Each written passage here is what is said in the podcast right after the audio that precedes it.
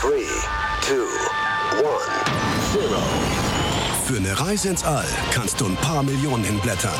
Oder Tele 5 einschalten. Erlebe die Fortsetzung der Star Trek-Saga. Die Free TV-Premiere. Star Trek Discovery. Immer montags, 20.15 Uhr auf Tele 5. Der Verlag in Farbe und Bunt präsentiert Fantastische Welten in Farbe und Bunt. Oh Mann, das war ja was. ich glaube, ich brauche jetzt erstmal eine Counseling-Session. Boah, wo habe ich bloß die Nummer? Oh Gott, ey, meine Güte. Ah, da ist sie.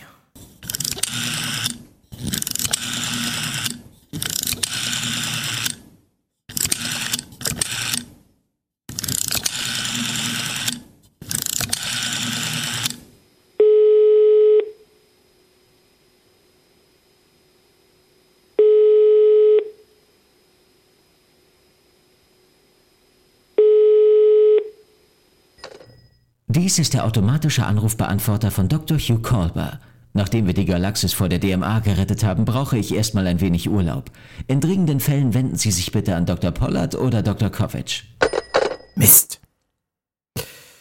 Puh, was mache ich jetzt? Ich denke, dann rufe ich doch die Kern an. Die kann mir sicher auch helfen.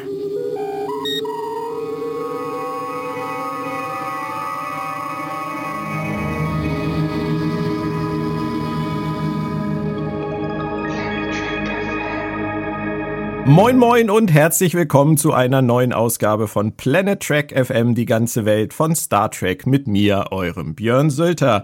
Heute mit der Ausgabe 127 und nicht nur mit der Fortsetzung unserer Besprechung der vierten Staffel von Star Trek Discovery, sondern auch mit dem Abschluss dieses neuen 13 Episoden umfassenden Jahres der Serie.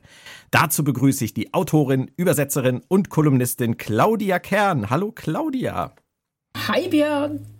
Claudia, Finale. An sich ist sowas immer von großer Vorfreude gekennzeichnet, insbesondere da Discovery ja in diesem Durchlauf auch für uns eine Menge richtig gemacht hat. Ich denke da an Michael Burnhams Rolle als Captain, an Sarus Rolle an ihrer Seite. Ich denke an die 10C als wirklich faszinierende neuartige Spezies. Oder wie siehst du das? Ja, auf jeden Fall. Wir hatten ja einen leichten Durchhänger jetzt äh, kurz vor Schluss, aber das, ich sag mal, es ist wie beim Marathon wenn man ähm, schon glaubt, die Beine und die Füße machen nicht mehr mit und dann sieht man die Zielgerade und auf einmal kriegt man so einen Boost und rennt dann noch mal los und alles ist toll und man läuft durchs Ziel voller Freude und Zufriedenheit und das hatte ich mir jetzt hier für das Finale so ein bisschen erhofft, aber Befürchtungen schwanken nach den letzten Folgen in jedem Fall auch mit. Du läufst Marathon, Respekt.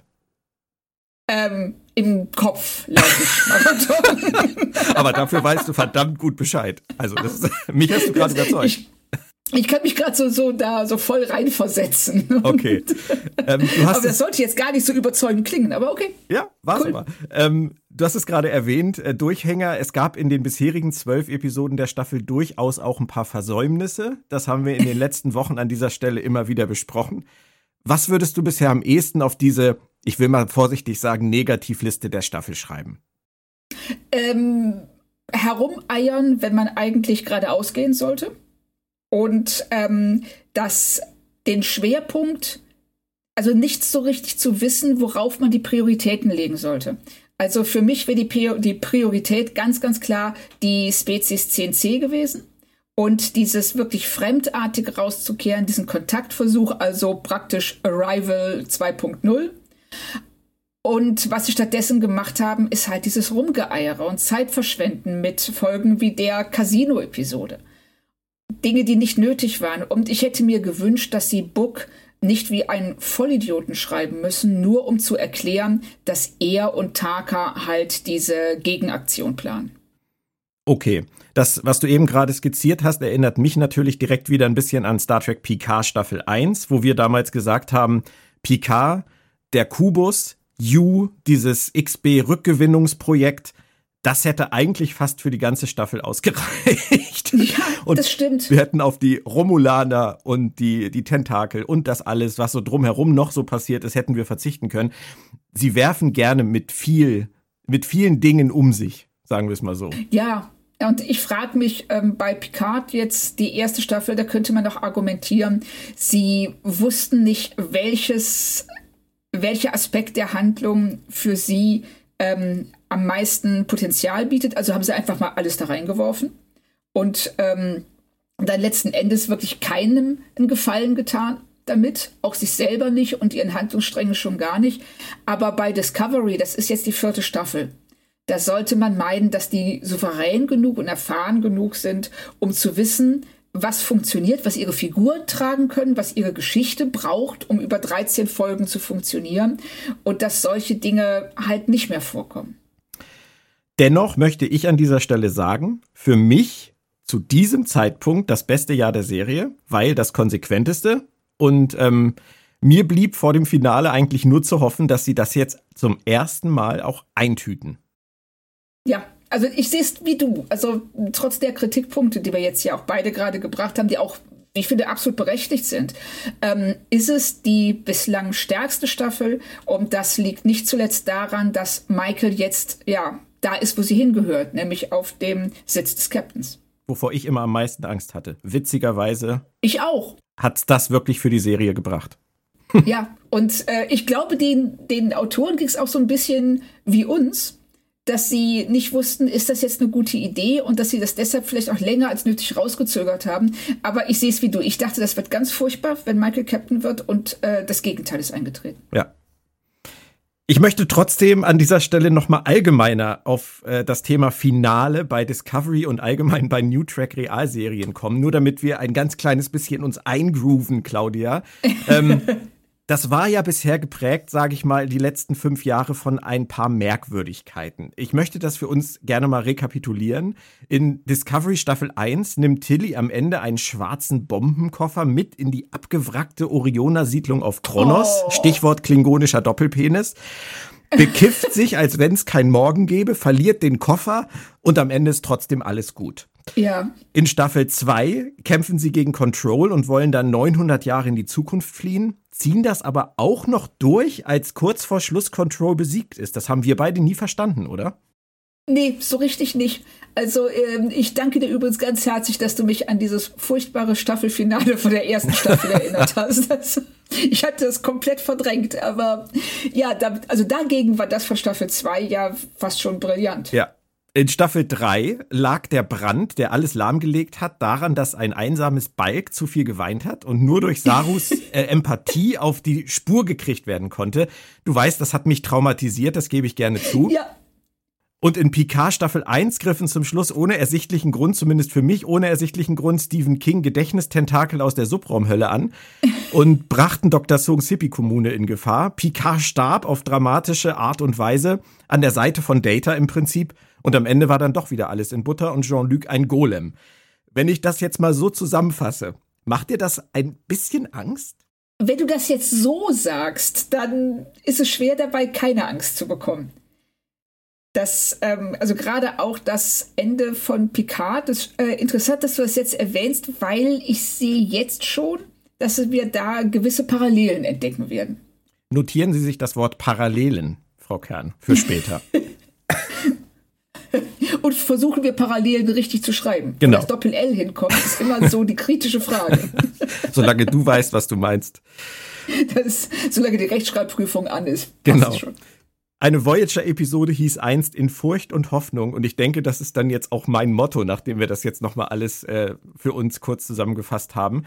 Ja, die Fakten passt. zur Episode fehlen noch. Geschrieben wurde das Ganze von Showrunnerin Michelle Paradise was einen ja durchaus mit Zuversicht erfüllen sollte, wenn die Chefin persönlich schreibt. Oder siehst du das anders? Auf jeden Fall. Also nein, ich sehe es nicht anders. Ich sehe es ganz genau wie du. Ähm, das ist die Chefsache gewesen, auch zu Recht. Es ist die letzte Folge. Es muss, wie du eben schon richtig gesagt hast, eingetütet werden. Ja. Und da darf dann die Chefin auch selber mal ran. Allein hat sie bisher Project Daedalus, Projekt Daedalus und That Hope is You Part 2, ein Zeichen der Hoffnung Teil 2 geschrieben. Im Team mit Jenny Lumet und Alex Kurtzman noch Such Sweet Sorrow. Süße Trauer 1 und 2 sowie That Hope Is You Part 1, Zeichen der Hoffnung 1, Far From Home, Fern der Heimat und Kobayashi Maru. Seit Ende der zweiten Staffel war sie also direkt an allen Auftakten und Schlussakten bei Discovery beteiligt. Ich weiß nicht so recht, wie ich das bewerten soll. nee, also nach der Zusammenfassung, die du ja eben geliefert hast, ähm, was die Schlussakte angeht, ähm, ja, also ich kann deine Besorgnis verstehen. Auf der anderen Seite haben mir die, die Eröffnungsfolgen von den Staffeln oft gefallen. Aber Stimmt. Wir werden sehen. Regie führte Olatunde Osun Sanmi mit seiner zwölften Episode bei der Serie. Dazu kommen noch zwei Shorttracks. Also Chefautorin und Chefregisseur. Ich würde sagen, wir atmen jetzt noch einmal tief durch und dann geht's ab in den Teaser. Ist das okay für dich? Alles klar. Überraschender Szenenwechsel. Das fliegende Sternenflottenhauptquartier. Krass, oder? Ja, also da war ich auch im ersten Moment äh, wirklich irritiert. Ich dachte, dass wir jetzt sofort zurückspringen an den Rand der Galaxis beziehungsweise darüber hinaus und sehen, wie es mit Spezies CNC weitergeht. Aber nein, sie zeigen uns erstmal, was die Konsequenzen der DMA sind. Auf der Erde zumindest. Und ähm, obwohl es mich im ersten Moment wirklich überrascht hat, fand ich es dann richtig gut. Ich auch. Äh, das Ding sah jetzt für mich irgendwie so ein bisschen aus wie so ein intergalaktischer Rührbesen. Da bin ich auch die ganze Folge nicht so drüber hinweggekommen. Aber ähm, die Idee ist cool, dass das Ding jetzt auch in der Lage ist, irgendwo hinzufliegen. Und Tilly, neuer Job, neue Klamotten, neues Selbstbewusstsein. Ich fand, das stand ihr richtig gut. Ja, also dieses, ähm, dieses Souveräne, was sie sich jetzt angeeignet hat, also auch im Umgang mit ihren Kadetten, das, ähm, ja, finde ich, gefällt, also es gefällt mir sehr, sehr gut. Es passt auch zu der Figur, weil sie ist ja eigentlich von allen an Bord der Discovery immer so ein bisschen ja, herablassend wäre jetzt ein fieses Wort dafür behandelt worden, aber nicht als vollwertiges Besatzungsmitglied. Und ich glaube, dass es ihr unheimlich gut tut, zum einen von Kovic diese Vorschusslorbeeren bekommen zu haben und zum anderen vor den Kadetten zu stehen, die sichtlich zu ihr aufsehen. Ja. Und ich fand es auch schön, dass die die zwei zurückgebracht haben, zumindest zwei von den ja. Vieren. Genau, den Orionen und ähm, den Telleriten. Ja, den anderen. Den Telleriten. Den, den Telleriten, genau. nee, also das haben sie gut gemacht. Ähm, als dann ein Deck aus der Raumstation aus dem Hauptquartier rausflog, sagte meine Frau, das ist ihr etwas zu viel Transformers. Wie ging's dir? ähm, ich habe die Assoziation zwar nicht gehabt, aber ich weiß, was sie meint. Das war, das, es war so scheibchenartig, das war ein bisschen ja, schräg. es sah, ähm, ich fand vor allen Dingen, dass es auch als Effekt an sich nicht sonderlich gut aussah. Nee, es war merkwürdig. Ja, das, äh, das wirkte, also für die Größe des Schiffs und ähm, für die Masse, die dieses Schiff hat, wirkte mhm. das ein bisschen zu, ja, als ob du eine Schublade in der Küche aufziehst. genau. so. Aber du hast ja recht, es ist generell super, dass sie auf die Konsequenzen eingehen, was auf der Erde jetzt passiert. Ich hätte das vielleicht ein bisschen früher in der Staffel als Nebenstrang cooler gefunden. Ja, im Nachhinein sehe ich das ganz genauso. Also, wenn sie äh, uns einfach mehrfach vergegenwärtigt hätten, was das, worüber hier auf der Discovery nur geredet wird, eigentlich bedeutet. Also zum Beispiel, wie entscheidet man denn, wer evakuiert wird und wer nicht? Richtig. Und äh, welche Konsequenzen hat das auf der Erde? Gibt es Aufstände? Gibt es Panik? Ähm, das hätte ich gern gesehen. Oder auch die unterschiedlichen Reaktionen der Bewohner der Erde und von Nevar. Ja. Aber da haben sie dann halt jetzt keine Zeit für gehabt. Und ähm, hätten sie es etwas früher angesetzt, hätte ich mich jetzt wahrscheinlich auch nicht gefragt, ob die jetzt erst anfangen mit der Evakuierung. es wirkt so ein bisschen so und ich hoffe, es, dass ja. sie schon viel länger dabei sind. Aber es wirkt wirklich so wie, ähm, oh scheiße, morgen ist ja Abi-Klausur, ich sollte mal lernen. so. Das kennen wir alle, aber ich hätte ja. jetzt Vance ein ganz kleines bisschen weitsichtiger eingeschätzt. Wollen wir einfach mal hoffen, dass das jetzt nur die letzte Phase der Evakuierung ist. Ich nehme auch mal an, dass sie die ganze Zeit gebraucht haben, um die Schiffe an Ort und Stelle zu bringen und bereits angefangen haben. Ja. Und ähm, dass wir jetzt wirklich nur noch diesen, diese Endphase der Evakuierung mitbekommen. Dann wechseln wir mal auf die Discovery. Auch da ist der Druck groß. Äh, ein erstes Mal die Stirn gerunzelt, habe ich ehrlich gesagt bei dem Satz, es gab von den CNC keine Reaktion auf unsere Forderung, uns freizulassen. Wenn ich zurückdenke, auf welchem Level wir die Kommunikation zwischen Michael und Co. und den CNC verlassen haben, ähm, wollte ich an dieser Stelle von den Autoren gerne direkt wissen, wie sie diese Forderung überhaupt kommuniziert haben. Ich meine, ja. 3 plus 6 gleich 9, das war so im Prinzip das, was wir erreicht hatten in der letzten Folge. Das war ja alles nicht leicht. Bist du an der Stelle auch drüber gefallen? Ja, bin ich. Also ich dachte auch in dem Moment so, hoppla, ist jetzt hier mehr Zeit vergangen, als ähm, sie implizieren. Kann ja nicht. Weil von 3 plus 6 ist 9 zu, äh, Entschuldigung, würdet ihr uns bitte freilassen, weil wir empfinden das als sehr unangenehm, eingesperrt zu sein. Das ist schon ein Sprung. Ja, aber ich habe mir an der Stelle dann auch gedacht, ich verschiebe jetzt einfach mal meine weiteren Gedanken und äh, lass mich drauf ein. Also verschieben wir es. An der Stelle würde ich sagen jetzt auch. Da passiert ja noch einiges an dieser Richtig. Front. Taka und Buck streiten derweil und äh, man merkt, finde ich, in der Szene sehr schön, dass Taka einfach von dieser Oros-Geschichte, von seiner Schuld, die er mit sich rumdreht, schlicht, ja, besessen ist, oder? Völlig. Also er, ähm, er ist ja auch, er trägt solche Scheuklappen, dass er überhaupt nicht in der Lage ist, auch andere Wege nicht nur zu akzeptieren, sondern überhaupt wahrzunehmen. Also das zeigt sich alleine daran, dass er überhaupt nicht verstehen kann, warum Buck ihm nicht mehr hilft. Und dabei ist es für jeden, der zusieht, schon seit drei seit mindestens drei Folgen rätselhaft, warum Buck das überhaupt noch mitmacht. Und jetzt an dem Punkt denkt, also habe ich zumindest gedacht, endlich sagt er das. Ja. Ja, es hat ich auch sehr lange gedauert. Sehr lange ja. gedauert. Groll trägt dann endlich auch mal was Produktives zur Handlung bei. Äh, Buck fällt ihr Halsband in die Hand, aber dazu gleich mehr. Michael sucht derweil den Verräter oder die Verräterin. Und ich fand's super, dass ein Doje direkt da aus der Tür rauskommt und sagt, geht's hier um das Plasma, das abgelassen wurde? Ich war's. Ja. Das ist nicht schlecht. Fand ich auch. Also vor allen Dingen, weil ähm, es ihre Figur, die in der letzten Folge, fand ich, in einem sehr schlechten Licht gezeichnet wurde, hier jetzt wieder zu dem macht, wie wir sie kennen. Nämlich sie steht zu ihrer Verantwortung, sie ist sehr geradlinig, sie ist ähm, sehr stark von einer militärischen Denkweise geprägt und sie stellt sich hin und sagt, ja, ich habe das gemacht, aus den und den Gründen. Ihr hättet vielleicht anders gehandelt, aber ich nicht. Ich stehe dazu und trotzdem, wenn ihr meine Hilfe braucht, äh, stehe ich euch jederzeit zur Verfügung. Ja. Fand ich, dass sie das ähm, als Szene auch an sich richtig gut geschrieben haben. Sie ist wie Taka letztendlich eine fehlgeleitete Hardlinerin, aber mit Gewissen. Kann man das ja. so sagen?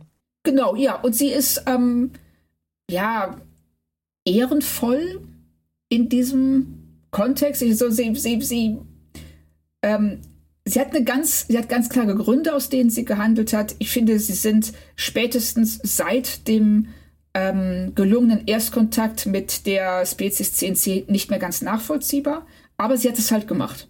Genau. Und dass sie dazu steht und ähm, uns allen eben so ein, äh, peinliche Streitigkeiten und gegenseitige Schuldzuweisungen erspart, finde ich schon sehr gut.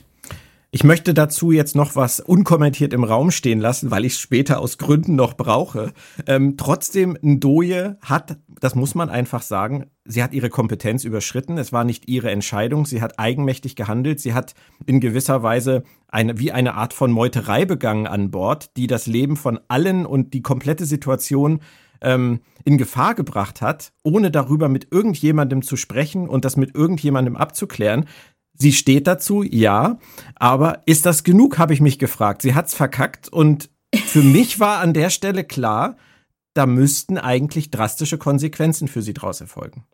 Ja, aber dann auf der anderen Seite habe ich gedacht, hey, Ndoye hat nichts getan, was Michael nicht auch schon getan hat. Ich sehe, dass du verstanden hast, worauf ich hinaus will. Aber dazu werden wir auch später noch kommen. Das ist so ein Moment gewesen, wo ich auch wieder gedacht habe, die Arme, ob, ob ihr das den Arsch rettet, glaube ich nicht. Dafür war das, was sie gemacht hat, eigentlich zu krass. Ja. Aber wir verschieben das. In Sachen Kommunikation wurde es dann für mich noch verwirrender.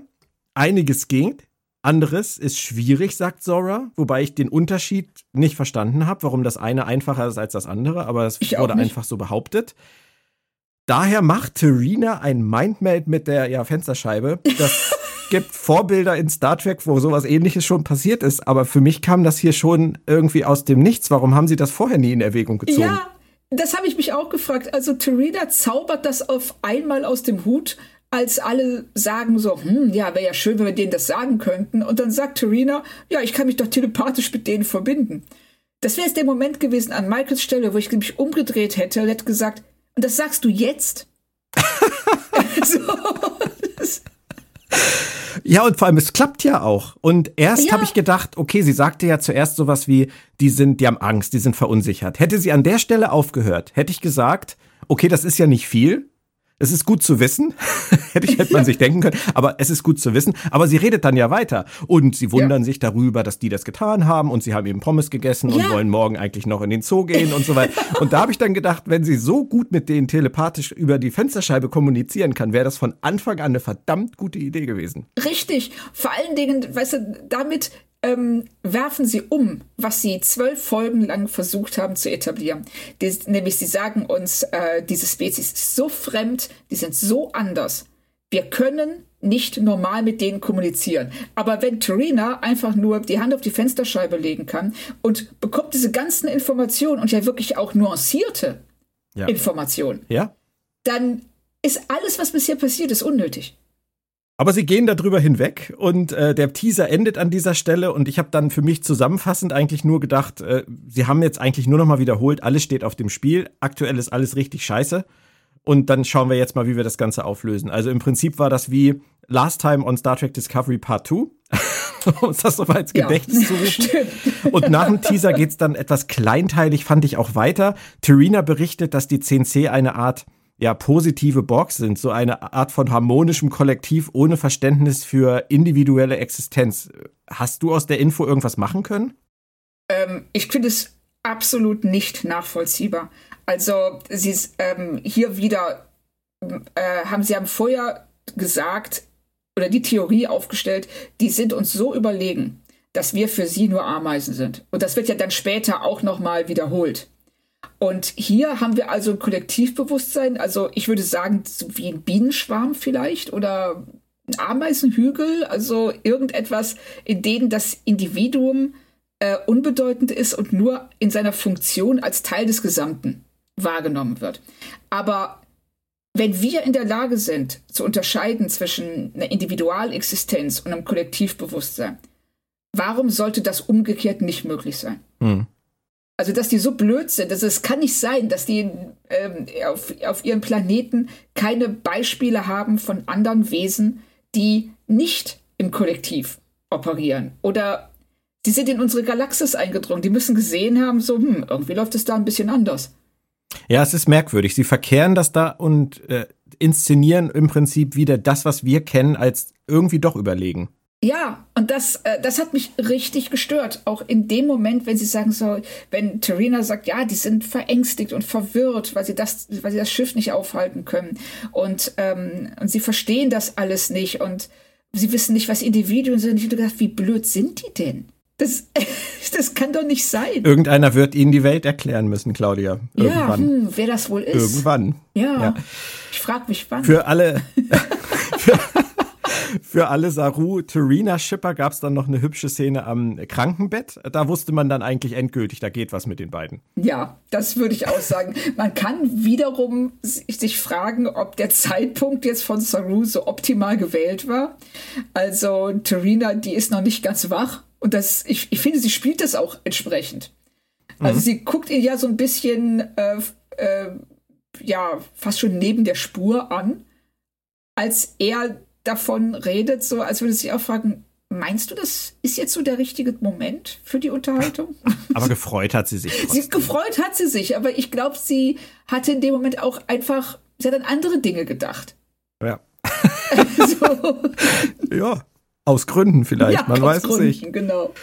Zwischen äh, Taka und Book und Reno gibt es eine ganz nette Unterhaltung. Ähm, Taka sagt, Quajan würde es ja in seinem parallelen Universum, wo auch immer er hin will, vielleicht noch geben und ähm, Book könnte alles wiederbekommen. Ich fand diese Diskussion eigentlich ganz gut, aus mhm. einem ganz speziellen Grund, nämlich weil sie zeigt, dass Konsequenzen Konsequenzen sind und unumkehrbar sind. Und das sagen Reno und Book ja auch. Das ist eine wichtige Lebenslektion, finde ich, auch für ja. Drehbuchautoren, oder? Oh ja, auf jeden Fall, weil man muss mit den Entscheidungen, die man gefällt hat, leben.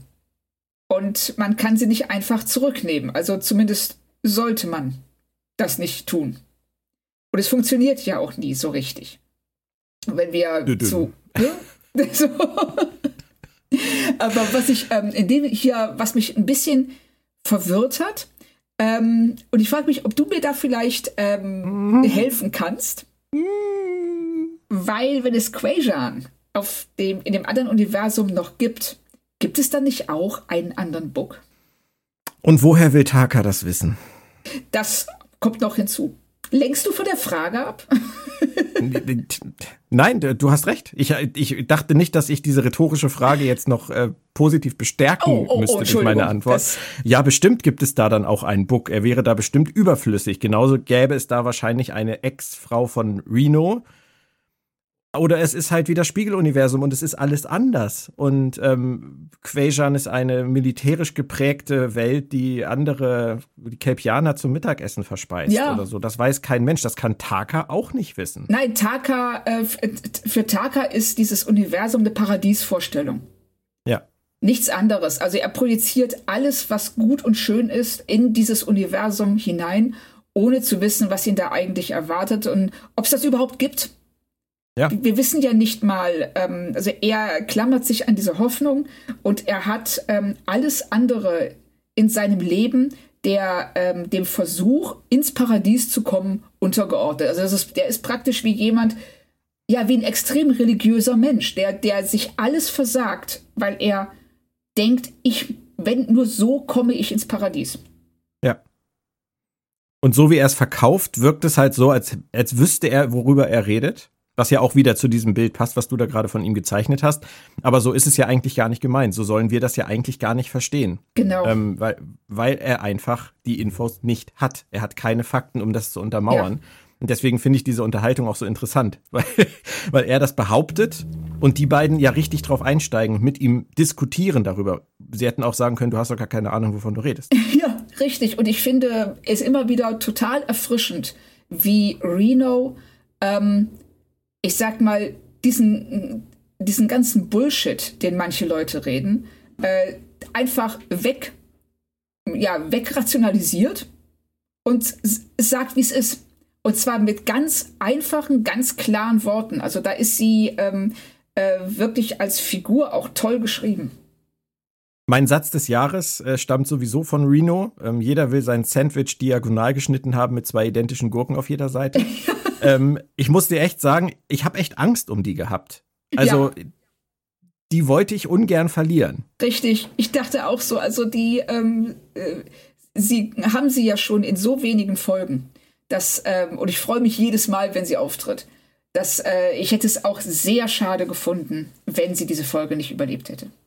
Und obwohl Stamets inzwischen eine Idee hat, wie man fliehen kann, würde danach die Heimreise mit Warp Jahrzehnte dauern. Hattest du da irgendwelche Voyager 2.0 Gefühle? Ja, so ein kleines bisschen. Ich hatte vor allen Dingen so einen kurzen Classic-Moment, weil die waren doch schon mal an der, am Rand der Galaxis und haben doch auch keine Jahrzehnte gebraucht, um zurückzukehren. Auch was dran. Ups. Auch was dran, Claudia. Aber jetzt mal ehrlich, äh, hör mal, also wenn, wenn, dann wäre das eine krasse Konsequenz aus dieser Reise in die andere Galaxie. Oh ja. Und ja, ich habe wirklich in dem Moment mit dem Gedanken gespielt, wie wäre das denn, wenn sie da so ein Voyager-Ding machen? Also, es wäre, es hätte mir schon auch gefallen. Sie waren ja auch bereit dazu. Sie ziehen den Ja. Plan durch und eigentlich, eigentlich gab es keinen Ausweg aus dieser Situation. Richtig. Jahrzehntelang zurückzufliegen. Wir haben das ja auch vor ein paar Folgen schon mal besprochen. Wir haben das Thema ja schon mal ange, angerissen und haben gesagt, hoffentlich machen sie es nicht.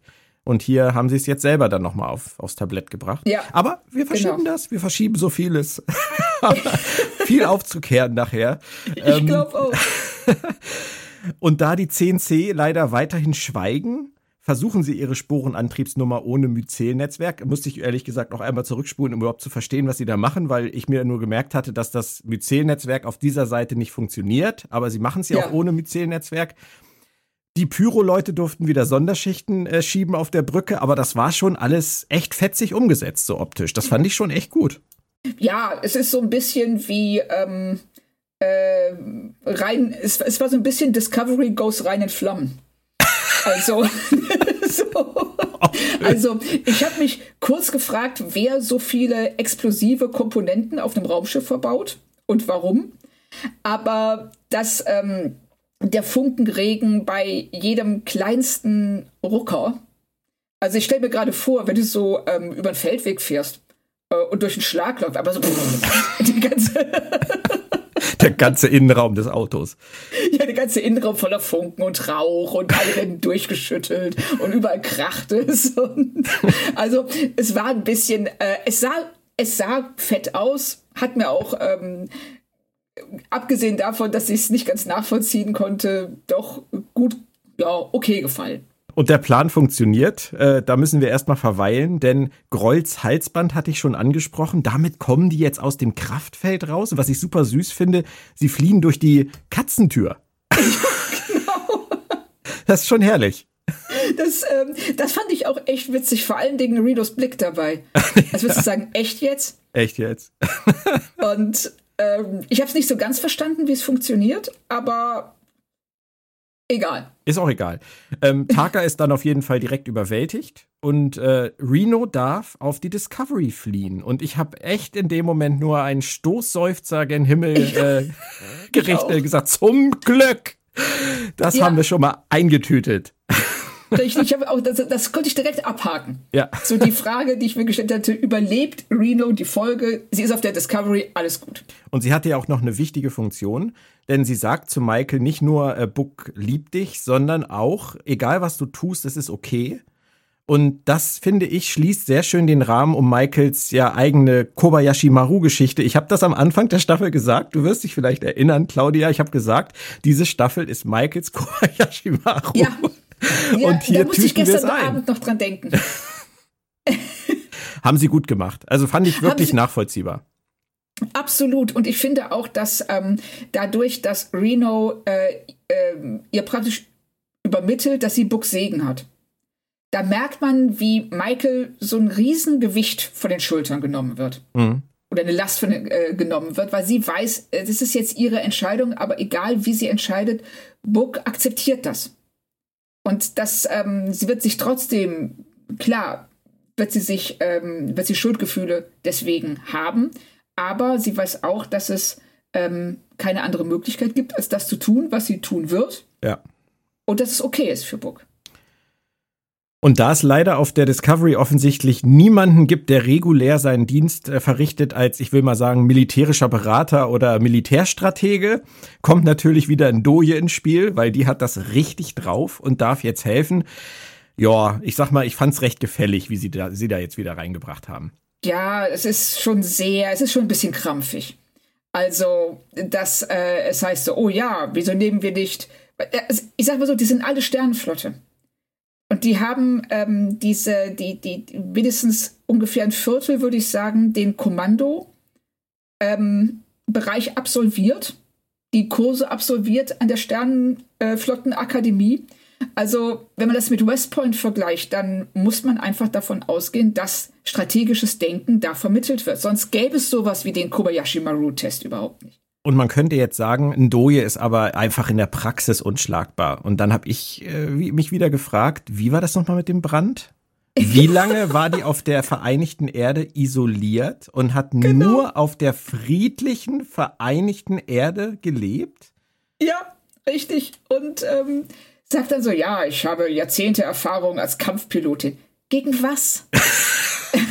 so. Da darf man nicht drüber nachdenken. Ja, man darf drüber. Vor allen Dingen, man merkt richtig so, Michelle Paradise saß da wahrscheinlich gedacht so, okay, ich brauche die für das, was gleich passiert. Boah, wie kriege ich die Alte auf die Brücke? Ah, ich hab's. Sie kann strategisch denken. Ja. Das ist wirklich so, als ob einer geguckt hat, okay, wer hat denn in seinem Steam-Account alle Versionen von Command Conquer? Ja, okay, du. Ja. Du kommst auf die Brücke.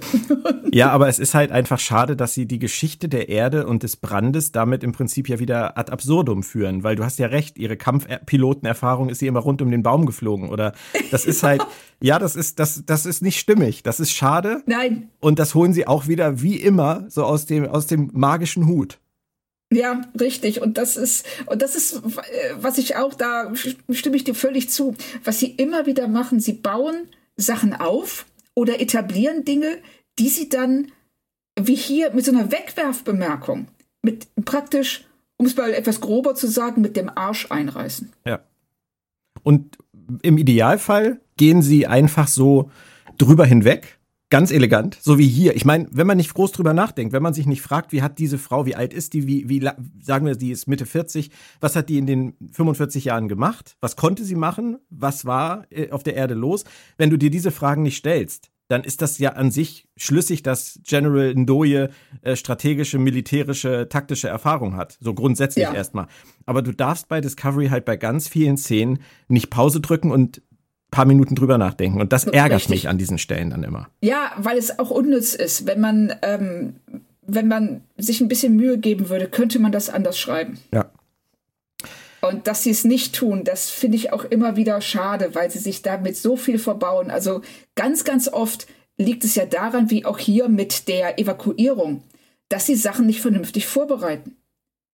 Wenn wir ähm, schon vor fünf Folgen gehört hätten, dass Ndoye irgendwie ähm, ständig äh, Missionen gegen Weltraumpiraten geflogen ist. Zum Beispiel.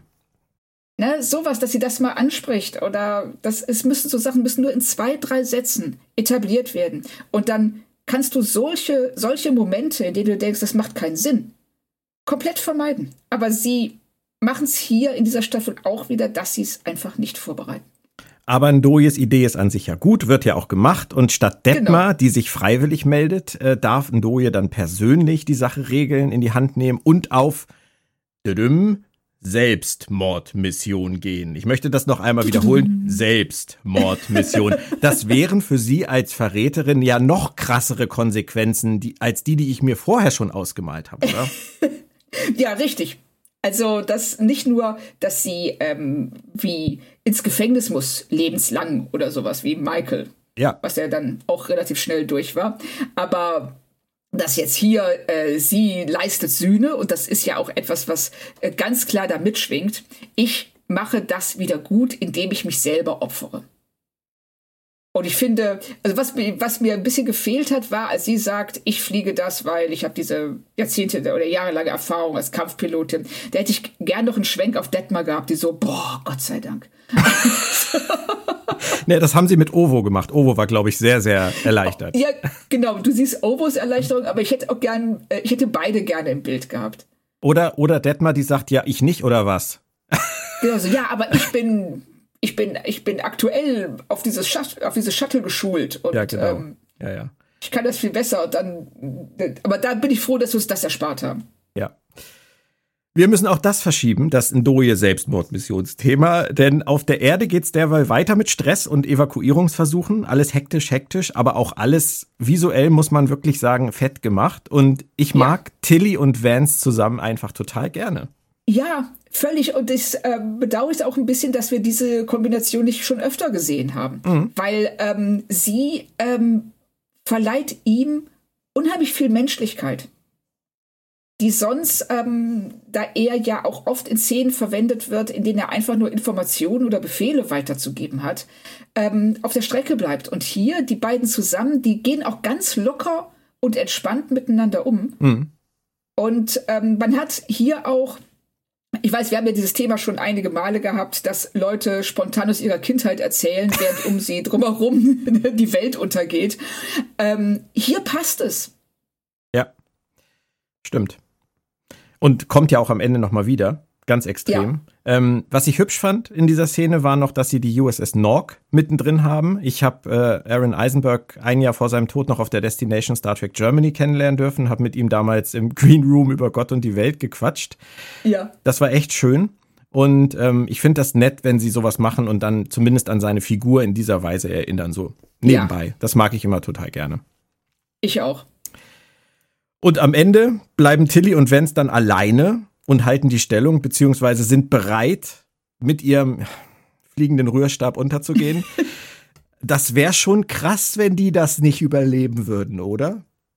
Ja, also ich habe da auch so diese Parallelität gesehen zwischen den beiden Handlungssträngen, in denen Ndoye ihre Selbstmordmission plant und hier Tilly und Vance ähm, ihren Selbstmord oder beziehungsweise ihren Tod zumindest einkalkulieren und bereit sind, ähm, ja, den in Kauf zu nehmen, um den anderen Zeit zu verschaffen.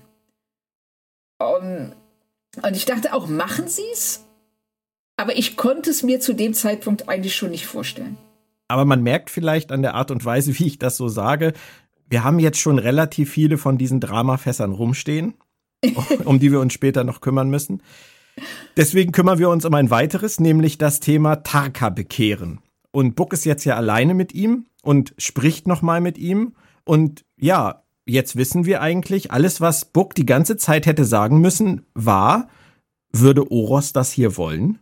Ja, Denn das fällt, ist das, fällt, was Taka knackt. Genau, das fällt ihm sehr früh ein. das ne, vor allen Dingen, weil äh, die Oros-Folge, wie lange ist die jetzt hier? Drei Folgen? Ja, kommt hin. Ne? Meine ich, also zu dem Zeitpunkt hätte er erkennen müssen. Ich meine, also Book ähm, hat, Book ist ein so empathischer Charakter. Der hätte merken müssen, dass der Schlüssel zu allem in Taka ist Oros. Ja.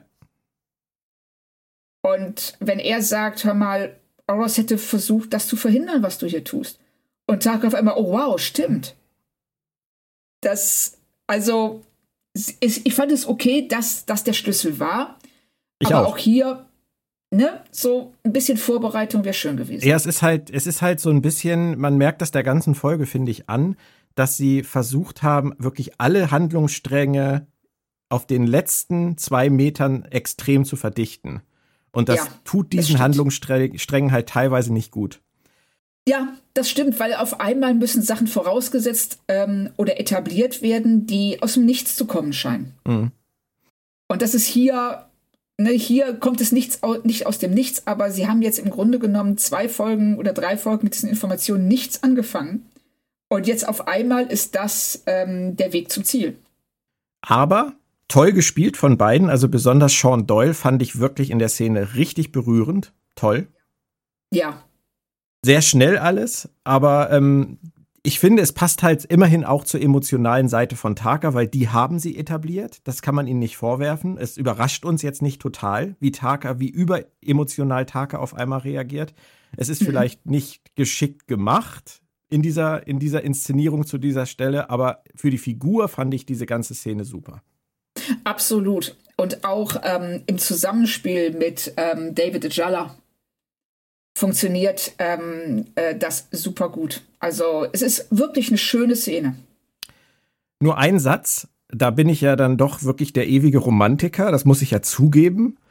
ein Satz von Book. Also, sorry, da sagt er wirklich ernsthaft, Liebe endet immer in Trauer.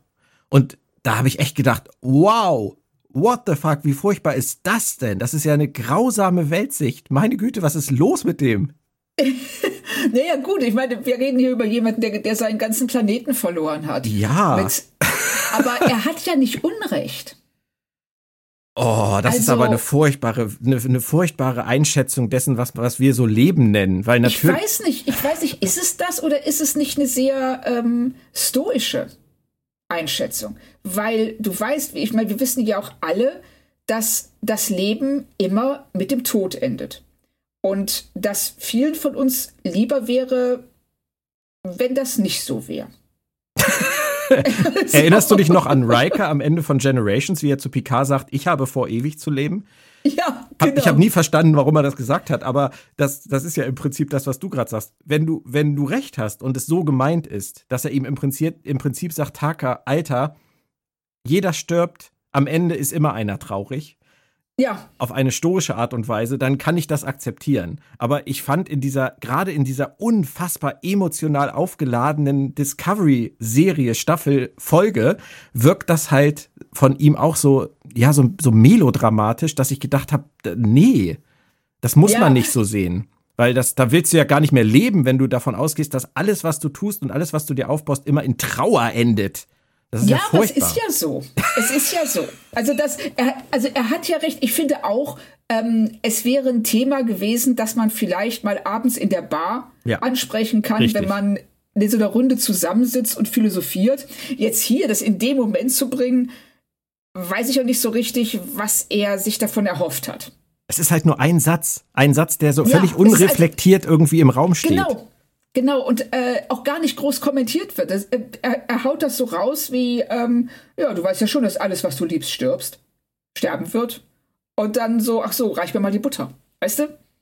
So, das, es wird nicht eingeordnet. Hm. Ja, es, ist, es hilft halt, vielleicht ist das eher mein Thema. Er versucht ja Taka irgendwie aufzurütteln. Aber ähm, Taka möchte ja einfach wieder zurück zu Oros und Zeit mit Oros verbringen und eine zweite Chance haben. Und zu ihm zu ja. sagen, so nach dem Motto, was soll's, Alter, ist eh alles egal, am Ende heulst du sowieso wieder rum, wenn er tot ist. Das ist halt, es ist irgendwie nicht der richtige Weg für mich. Es ist, es ist, finde ich, auch nicht der richtige Weg, jemanden, der so ein starkes Verlangen danach hat, jemanden wiederzufinden, irgendwie wach zu rütteln, indem man ihm sagt, in zwei Jahren ist er vielleicht eh tot. Ja. Das ist halt alles, das Stimmt. macht alles so sinnlos, weißt du? Ja, richtig, wobei das wäre ein großartiges Motto, weißt du, so für so ein Wappen auf Latein, am Ende heult immer einer.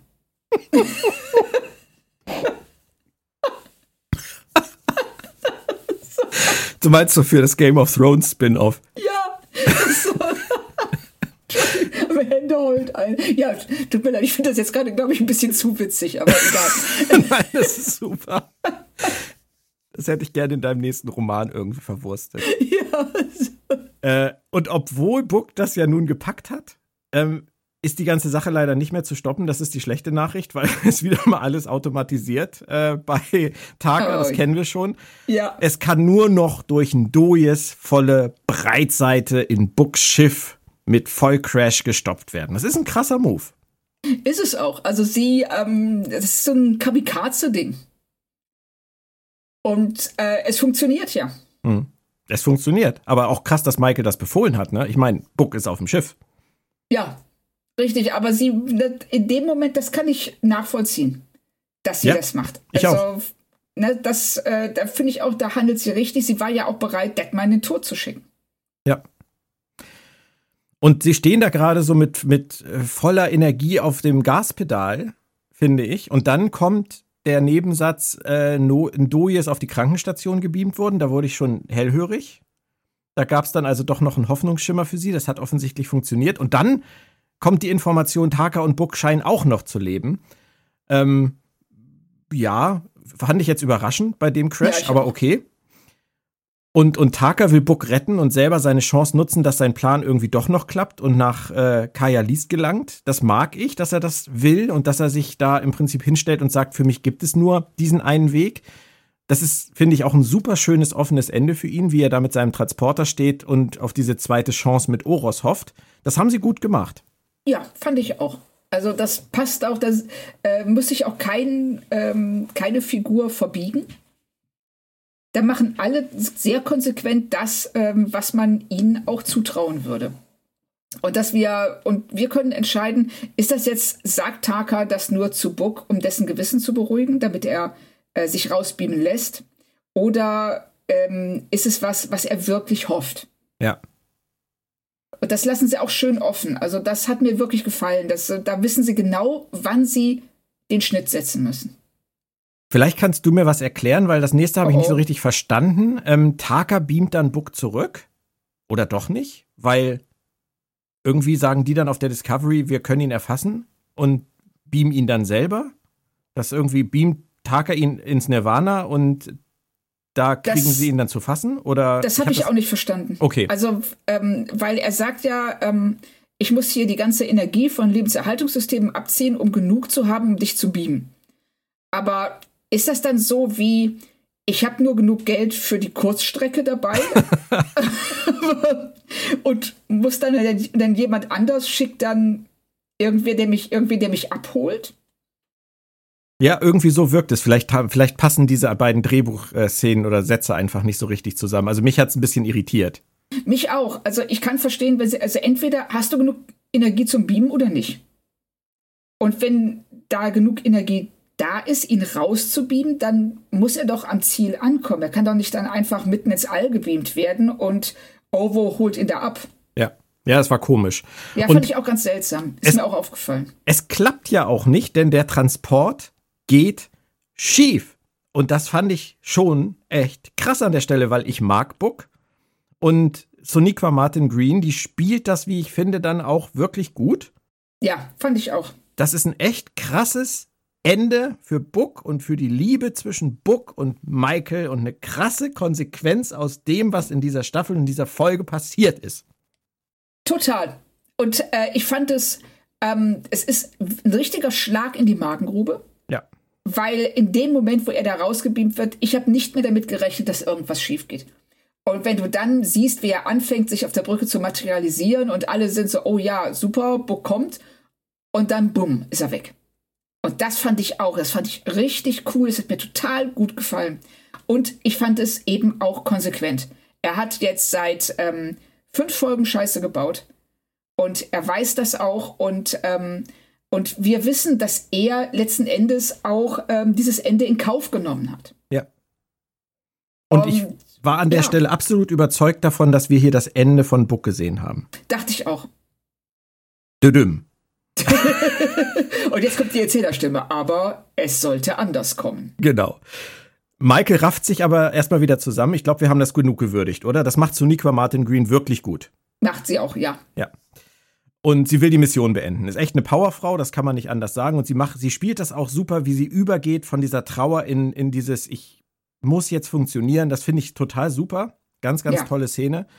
Ähm, und im Erdorbit da gehen Vance und Tilly jetzt inzwischen zum Saufen über. Whisky hat man im Dienst immer dabei. Ich habe dir das letztens erzählt mit Star Trek und dem Alkohol. Du siehst. Ja, richtig, du hattest recht. Das, ähm, äh, ich finde es vor allen Dingen auch sehr schön, dass ähm, Vance nicht nur eine Flasche oder einen Flachmann dabei hat, sondern gleich zwei. Klar. Weil auch übrigens ein geile, geiler Nebensatz. Äh, Taka hat ihm das geschenkt und Tilly sagt, es ist ein echt netter Kerl. ja, genau. Das Fand das ich super. Ist, ist für mich auf jeden Fall der lustigste Satz der Folge. Ja. Und ich war mir an dieser Stelle eigentlich im Gegenteil, äh, im Gegensatz zu Book nicht komplett sicher, aber fast sicher, dass auch die beiden oder zumindest einer von beiden sterben wird, weil so wie Tilly ihr Lebensresümee zieht und auch Vans Lebensentscheidung hinterfragt, habe ich echt gedacht, das geht schief. Ja, also an dem Punkt, äh, da sie jetzt schon Book ähm, rausgeschrieben hatten, wie ich dachte, habe ich gesagt, so ja, okay, vielleicht verschlanken sie jetzt die ähm, äh, Besetzung noch ein bisschen mehr und schreiben auch Tilly und Vance raus und oder einen von beiden. Ich hätte damit leben können tatsächlich, also so sehr ich beide mag. Ja, wäre auch eine krasse Entwicklung gewesen. Ja. Und wir reden jetzt seit über 50 Minuten, Claudia, aber wir reden erst über die Hälfte der Folge. Denn oh, oh. nach etwas mehr als der halben Folge die voller Action war, voller Drama, Explosionen, Pyro, heftigen Auswirkungen, heftigen Konsequenzen.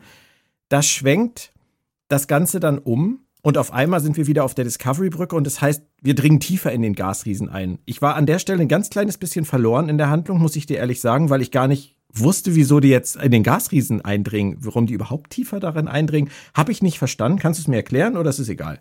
Nein, ich habe es auch nicht verstanden. Ich okay. habe, ähm, als sie sagte, ja, wir sind jetzt, wir ja, wir fliegen da jetzt tiefer rein. Ich so, wart ihr vorher schon in dem Gasriesen oder? Ja. Komisch. Aber okay. Ja.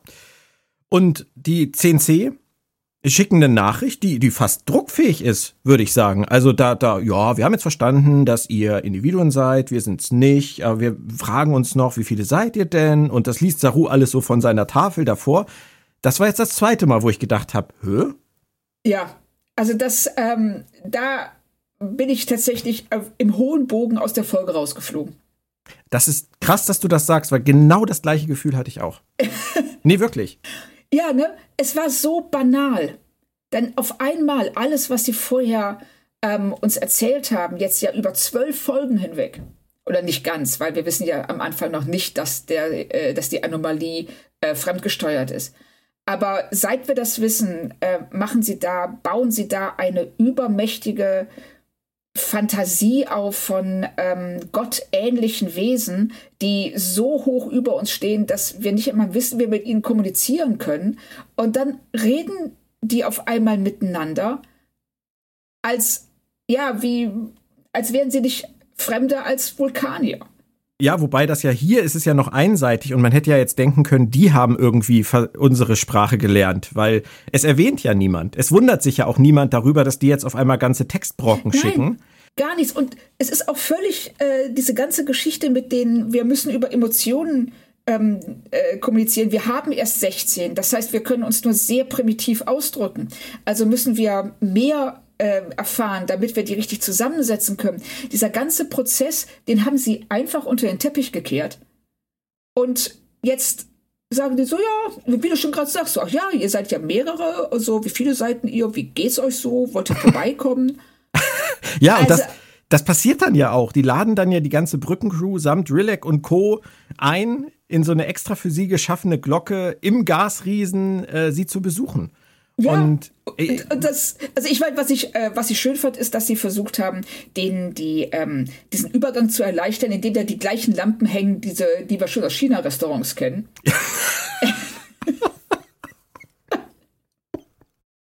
so. Das bringt mich wieder dazu, dass irgendjemand mal zu mir sagte, die Serie könnte auch Star Trek All You Can Eat heißen. Das passt jetzt so ein ganz kleines bisschen zum China-Restaurant. Ja. Aber ähm, ich hätte gerne das mongolische Buffet, bitte. Aber, Claudia, bei allem Flachs, das, was sie da machen, was sie da, was sie da auffahren, visuell, das sieht schon geil aus. Ja, das, ja, tut es. Also das ähm, will ich auch jetzt absolut ähm, äh, gar nicht kritisieren, wirklich, weil auch wenn dann diese, wenn wir diese Spezies dann sehen, diese riesigen Stachelrochen, die da aufsteigen ja. und alle sind angemessen beeindruckt davon, das ähm, sieht, es sah toll aus. Ähm, es ist, wir kommen endlich zum ersten Mal jetzt in dieser Folge und ich glaube auch in der letzten aus den Schiffen raus. Hm. Was ich finde, dass man da wirklich mal durchatmen kann, weil das immer so ein bisschen klaustrophobisch ist, wenn solche Folgen sich komplett auf dem Schiff abspielen. Ja. Ja, das ist, das ist cool. Das öffnet ja diese ganze Szene. Du hast recht. Das ist, das ist wirklich so ein Moment, wo du denkst so, oh, ja. Die Effekte sind großartig, die Musik ist wirklich toll an dieser Stelle, finde ich. Und ich war auch nicht enttäuscht von den CNC, obwohl ich Angst hatte, mehr von ihnen zu sehen, aber ich war nicht enttäuscht. Ich auch nicht. Also ich hatte so ein bisschen ähm, so ähm, hier dieses ähm, Shadow of the Colossus. Das Spiel, wo du gegen diese riesigen Ungeheuer kämpfen musst, was ja auch ganz, ganz tolles Spiel. Und hier auch, da hast du, was das ist, so gigantisch und auch so ein bisschen hinter Wolken ver verborgen und äh, durch diese Lichtkommunikation siehst du immer einen Teil dieser Wesen, aber nie alles. Und das fand ich schon sehr, sehr cool umgesetzt. Ja, das ist echt eine, eine gute Erstbegegnung der dritten Art. Also das haben sie ja. richtig gut umgesetzt. Und dann kommt so eine Wegwerfbemerkung, sagst du immer so schön. Ähm, Adira sagt, sie schickt jetzt mal das Update des Sprachalgorithmus äh, Algorithmus auf Sarus Tablet, whatever. Ähm, das kam auch wieder so ein bisschen aus dem Nichts und das ist auch eine echt dünne Erklärung an der Stelle, oder? Was heißt das? Ähm, ja, das ist eine gute Frage, was Day damit meint. Also ich würde jetzt ähm, äh, darauf spekulieren, dass sie gemerkt haben, ui, wir reden ja jetzt echt ganz normal mit denen. Das müssen wir irgendwie erklären. Adira, ja. kannst du mal gerade helfen? Aber, aber echt, also ganz ehrlich jetzt mal, wir, wir besprechen das ja sehr chronologisch bisher, auch in dieser Folge. Aber ab hier ist es für mich wirklich schwierig geworden. Also du hast gesagt, du bist aus der Folge rausgeflogen. Ich habe genau das gleiche empfunden. Ich habe ich hab in diesen Szenen das Gefühl gehabt, ich, ich sitze irgendwie neben mir auf der Couch. Ja. Und deswegen kann ich das hier jetzt irgendwie gar nicht chronologisch angehen, weil auf der einen Seite, ich mag das total, was sie da probieren. Ich verstehe auch, was sie da probieren. Diese Kommunikationsversuche, dieses gegenseitige Verstehen lernen, diese Empathie. Ich mag auch, dass die CNC das nicht wollten dass es ihnen leid tut und dass sie am Ende einlenken und alles wieder gut machen wollen. Man kann jetzt sagen, es wäre vielleicht potenter gewesen, wenn sie gesagt hätten, wie die Menschen wissen sie, dass sie die Ozeane verschmutzen, aber ändern nichts daran. Das wäre ja. auch eine geile Geschichte gewesen, aber da wären sie noch schwieriger aus dieser Folge wieder rausgekommen. So ja. inszenieren sie halt so ein Happy End, weil war alles nicht so gemeint, die sind eigentlich ganz nett und alle sind glücklich. Da kann ich mit leben, weil das ist Star Trek und das ist positiv und das ist schön. Aber die Frage ist halt immer das Wie. Und dass sie diesen wunderbaren Ansatz dieser komplizierten Kommunikation aus den letzten Folgen hier mit so einem Deus Ex Adira Machina einfach in die Tonne werfen und alles auf einmal geht. Das hat mich die ganze folgende Szene hindurch gekillt. Ja, Verstehst du das? Geht, ja, ja, ich verstehe hundertprozentig, was du meinst. Es geht mir also alleine der Moment, wenn Rillick ihre Rede hält. Ja. Und sagt so, hey, wir sind doch eigentlich, haben wir so viel gemeinsam, weil ihr wollt dies und das und ihr seid nett zu euren Kindern und ihr wollt eine schöne Zukunft und wir wollen nichts anderes. Ich so, woher weißt du das? Du hast keine Ahnung, vielleicht essen die ihre Kinder. wir wissen es nicht. Ja. Wo wir schon mal ne, im, äh, beim All You Can Eat Buffet sind. Also, wir wissen es einfach nicht. Und äh, wir, wir haben hier eine, ähm, diese alles, was sie uns vorher erzählt haben, darüber, wie fremd und ungewöhnlich das ist und äh, was wir alles tun müssen, ähm, das wird einfach hinweggefegt, das spielt keine Rolle mehr. Und dann hast du, dann erklärt Michael der Spezies, was sie alles falsch machen. Und dann sagen die sofort so, oh, Wort, Entschuldigung. Nee, es war keine Absicht. Also wir, na, klar. Und, und alle sind erleichtert. Diese, dieser Moment dauert 20 Sekunden. Und damit wird eine 13 Folgen lange Staffel aufgelöst. Und Claudia, wir haben das, wir haben das gehabt, das Thema mit Babylon 5. Damals, ja. der große Schattenkonflikt, wie der aufgelöst wurde in einem dunklen, eigentlich schwarzen, leeren Raum, wo irgendjemand sagt, finden wir nicht gut, machen wir so nicht, geht mal nach Hause. Ja. Also, Richtig. ich habe das ist, das ist genau das gleiche Gefühl und es ist auch genau das, was ich nicht wollte, nämlich dass Michael jemandem die Welt erklärt. Ja, und das ist, und das ist genau der Punkt. Das ist, äh, zum einen ist es äh, ein Teil von Star Trek, der mir eben auch immer weniger gut gefallen hat. Dass ähm, die Föderation am Ende alles besser weiß. Mhm. Ja. Und da kommen, wir, es ist ja nicht nur so, dass äh, CNC mit der Anomalie Scheiße gebaut hat. Ähm, und dann und nicht gemerkt haben, dass das höhere, komplexe Lebensformen sind. Hallo? Also ähm, äh, eine Forelle ist eine komplexe Lebensform. Du kannst mir nicht erklären, dass die, ähm, wenn sie mit ihrer Anomalie darum fliegen und über Lichtjahre hinweg Planeten vernichten, dass sie da nicht gemerkt haben, dass Forellen im Wasser sind. Also selbst, ne, selbst wenn sie jetzt nicht der Meinung sind, dass wir Einstein sind oder dass wir nicht die hellsten Kerzen auf der Torte sind, okay. Aber es ist kein Grund, uns umzubringen. Immerhin verstehen wir das Konzept von Individualität. Richtig, aber selbst das. Selbst wenn Sie der Meinung sind, dass jeder Planet eine einzige große Lebensform ist, was ja auch was ist, was Book da anspricht. Äh, und da müssen wir jetzt ja auch noch gleich drüber ja, reden, befürchte ich. später, später. später, später, genau. Aber das Schlimme ist ja, dass ähm, äh, äh, nicht nur, dass sie nicht nur dass CNC nicht nur sagt, so, ja, okay, oh scheiße, das haben wir nicht gewusst, äh, wir müssen eine andere Möglichkeit finden. Nein, der Grund für die Anomalie, der wird ja auch wegerklärt in drei Sätzen. Das heißt, es gibt nicht mal mehr für einen Konflikt, ob sie jetzt diese neuen Lebensformen, die sie entdeckt haben, höher einschätzen als ihre eigenen Bedürfnisse. Das ist alles weg. Es wird einfach wegerklärt. Ja. Weggewischt. Ja, also Aber ich kann überhaupt nicht sagen, ich muss es einfach jetzt mal rausdonnern. Ich bin so enttäuscht. So. ja, war nix mit Arrival 2.0. nee, also das war nicht mal Arrival 0.5. Also. Den Gag wollte ich auch bringen, ich habe ihn nicht getraut. Oh, scheiße. nee, ich habe eben gerade, bevor du angefangen hast, habe ich genau das gleiche gedacht. Ich hätte wahrscheinlich 0,375 gesagt oder so. Aber, ja. aber du hast recht, das ist halt nach, nach hohen Trauben gegriffen und auf dem harten Boden der Realität aufgeschlagen. Aber ähm, weißt du, ich fand gar nicht mal diese, ich will auch mal jetzt ehrlich sein, diese schwülstigen ja. Reden fand ich gar nicht mal so schlimm. Das ist auch Star Trek. Und auch wenn Rilek wirklich in dem Moment, wo sie ansetzt, so ein, so ein, weißt du, damals bei TOS, äh, die Folge mit der roten Stunde, Friede sei mit dir, weißt du, so ein, so ein seliges Grinsen aufsetzt und dann sich so in Position wirft und sagt, Leute, wir machen es folgendermaßen und wir sind doch eigentlich alle gleich und alle ja. wollen wir nur leben. Und dann kommt Michael hinterher. Das ist hart. Ja, das ist hart. Das fand ich auch drüber. Da hat Frau Paradise den Zuckerguss wirklich äh, im Großpack gekauft. Aber was ich am schlimmsten fand an dieser ganzen Szene, und das hat mich, das hat mich nicht nur rausgerissen oder fassungslos gemacht, das hat, das hat mich zum Lachen gebracht und zwar nicht auf eine positive Art und Weise. Das ist wie Saru die ja. ganze Zeit im Hintergrund an diesem Tablet-Computer steht und im perfekten Zehn-Fingersystem diese endlosen Monologe in sein, sein Ding da reinhackt. Ja. Wo du, weißt du, wo du echt denkst, das ist wie so ein Simultanübersetzer auf dem Kongress. Richtig. Und das, ähm, also das vor allen Dingen das die ganze Zeit im Hintergrund zeigen. Und du denkst so, der arme Doug Jones, der muss jetzt da stehen, der weiß genau, die Kamera fängt ihn ein. Und der muss jetzt irgendwas machen. Meine Frau meinte nur, der macht das mit dem Zehn-Finger-System, der macht so gut, der war bestimmt im gleichen Berufsschulkurs bei Frau Weinrebe damals wie wir.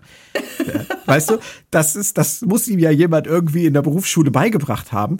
Und ja. ähm, das, das ist, ich, ich, ich weiß nicht, ob, ob das jemand da draußen nachvollziehen kann. Du scheinst es nachvollziehen zu können, Claudia, aber das ist so, das ist an Absurdität für mich nicht zu überbieten gewesen, wie die da vorne stehen und, und ihre Reden schwingen und da hinten dieser arme Kelpianer die ganze Zeit steht, wie so ein Monkey with Typewriter und, und das da, das da reinhackt. Abgesehen davon, dass es keinen Sinn für mich ergibt, dass das überhaupt möglich ist. Nein, überhaupt nicht. Und ähm, das, es macht alles keinen Sinn. Also diese ganze Art der Kommunikation und auf welchem Niveau die auf einmal miteinander reden.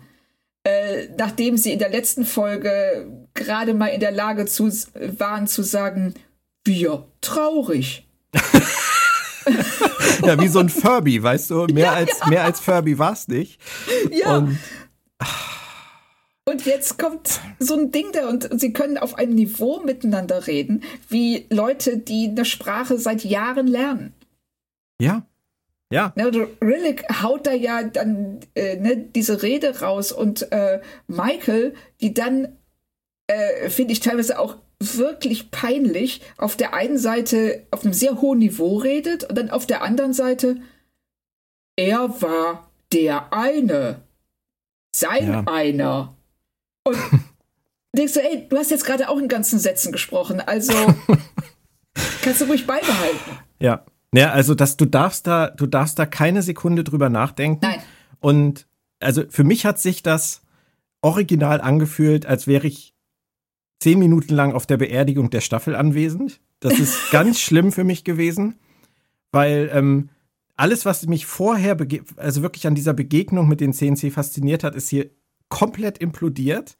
Auf einmal waren es doch wieder nur die großen Versöhnungsreden und ähm, dass sie das, wie du das vorhin so schön gesagt hast, mit dem Arsch einreißen und das so schnell und so auf so eine dramatische Art und Weise einreißen, das hat mich, ja, es hat mich fassungslos gemacht, denn ja. von simpler Mathematik Gleichungen mit einer Handvoll Begriffen in gefühlten fünf Minuten, in denen ständig irgendein Drama los war und keiner Zeit hatte, sich damit zu befassen, kommen sie an diesen Punkt. Ich meine, es kann nur so sein, dass die CNC so weiterentwickelt sind, dass ihnen das gereicht hat, um jetzt alles daraus abzuleiten, was wir brauchen, um zu kommunizieren, inklusive des kompletten Vokabulars. Denn Saru sagt ja nicht ein einziges Mal, äh, kleinen Moment, äh, äh, Michael, einmal kurz Pause bitte, ich muss mal ganz kurz das Wort Gemeinschaft nachschlagen oder so. Nein, es ist alles klar.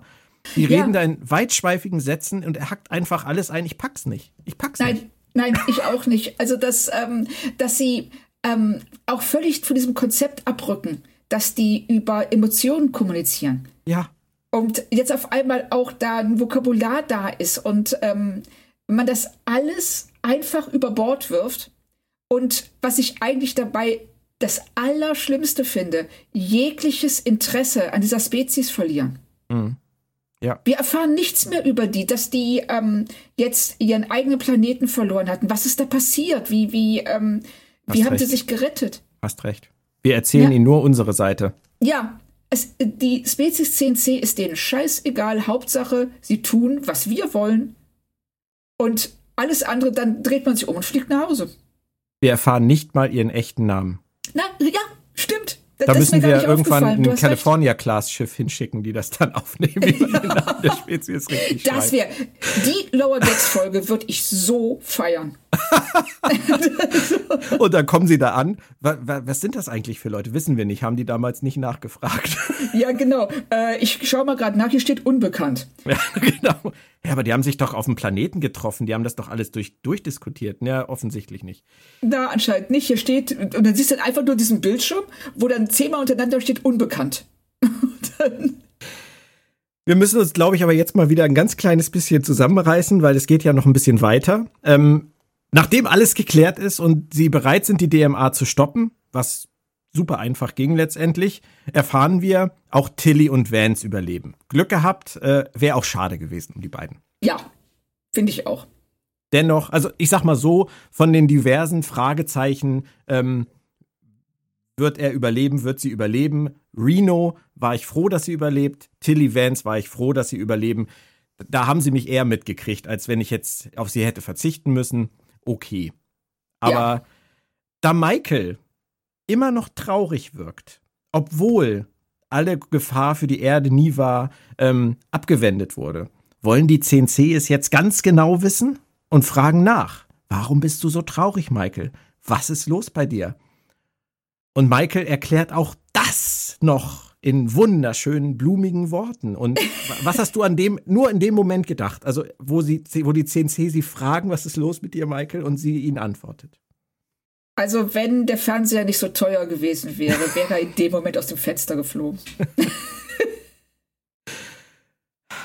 ich fand das so schlimm.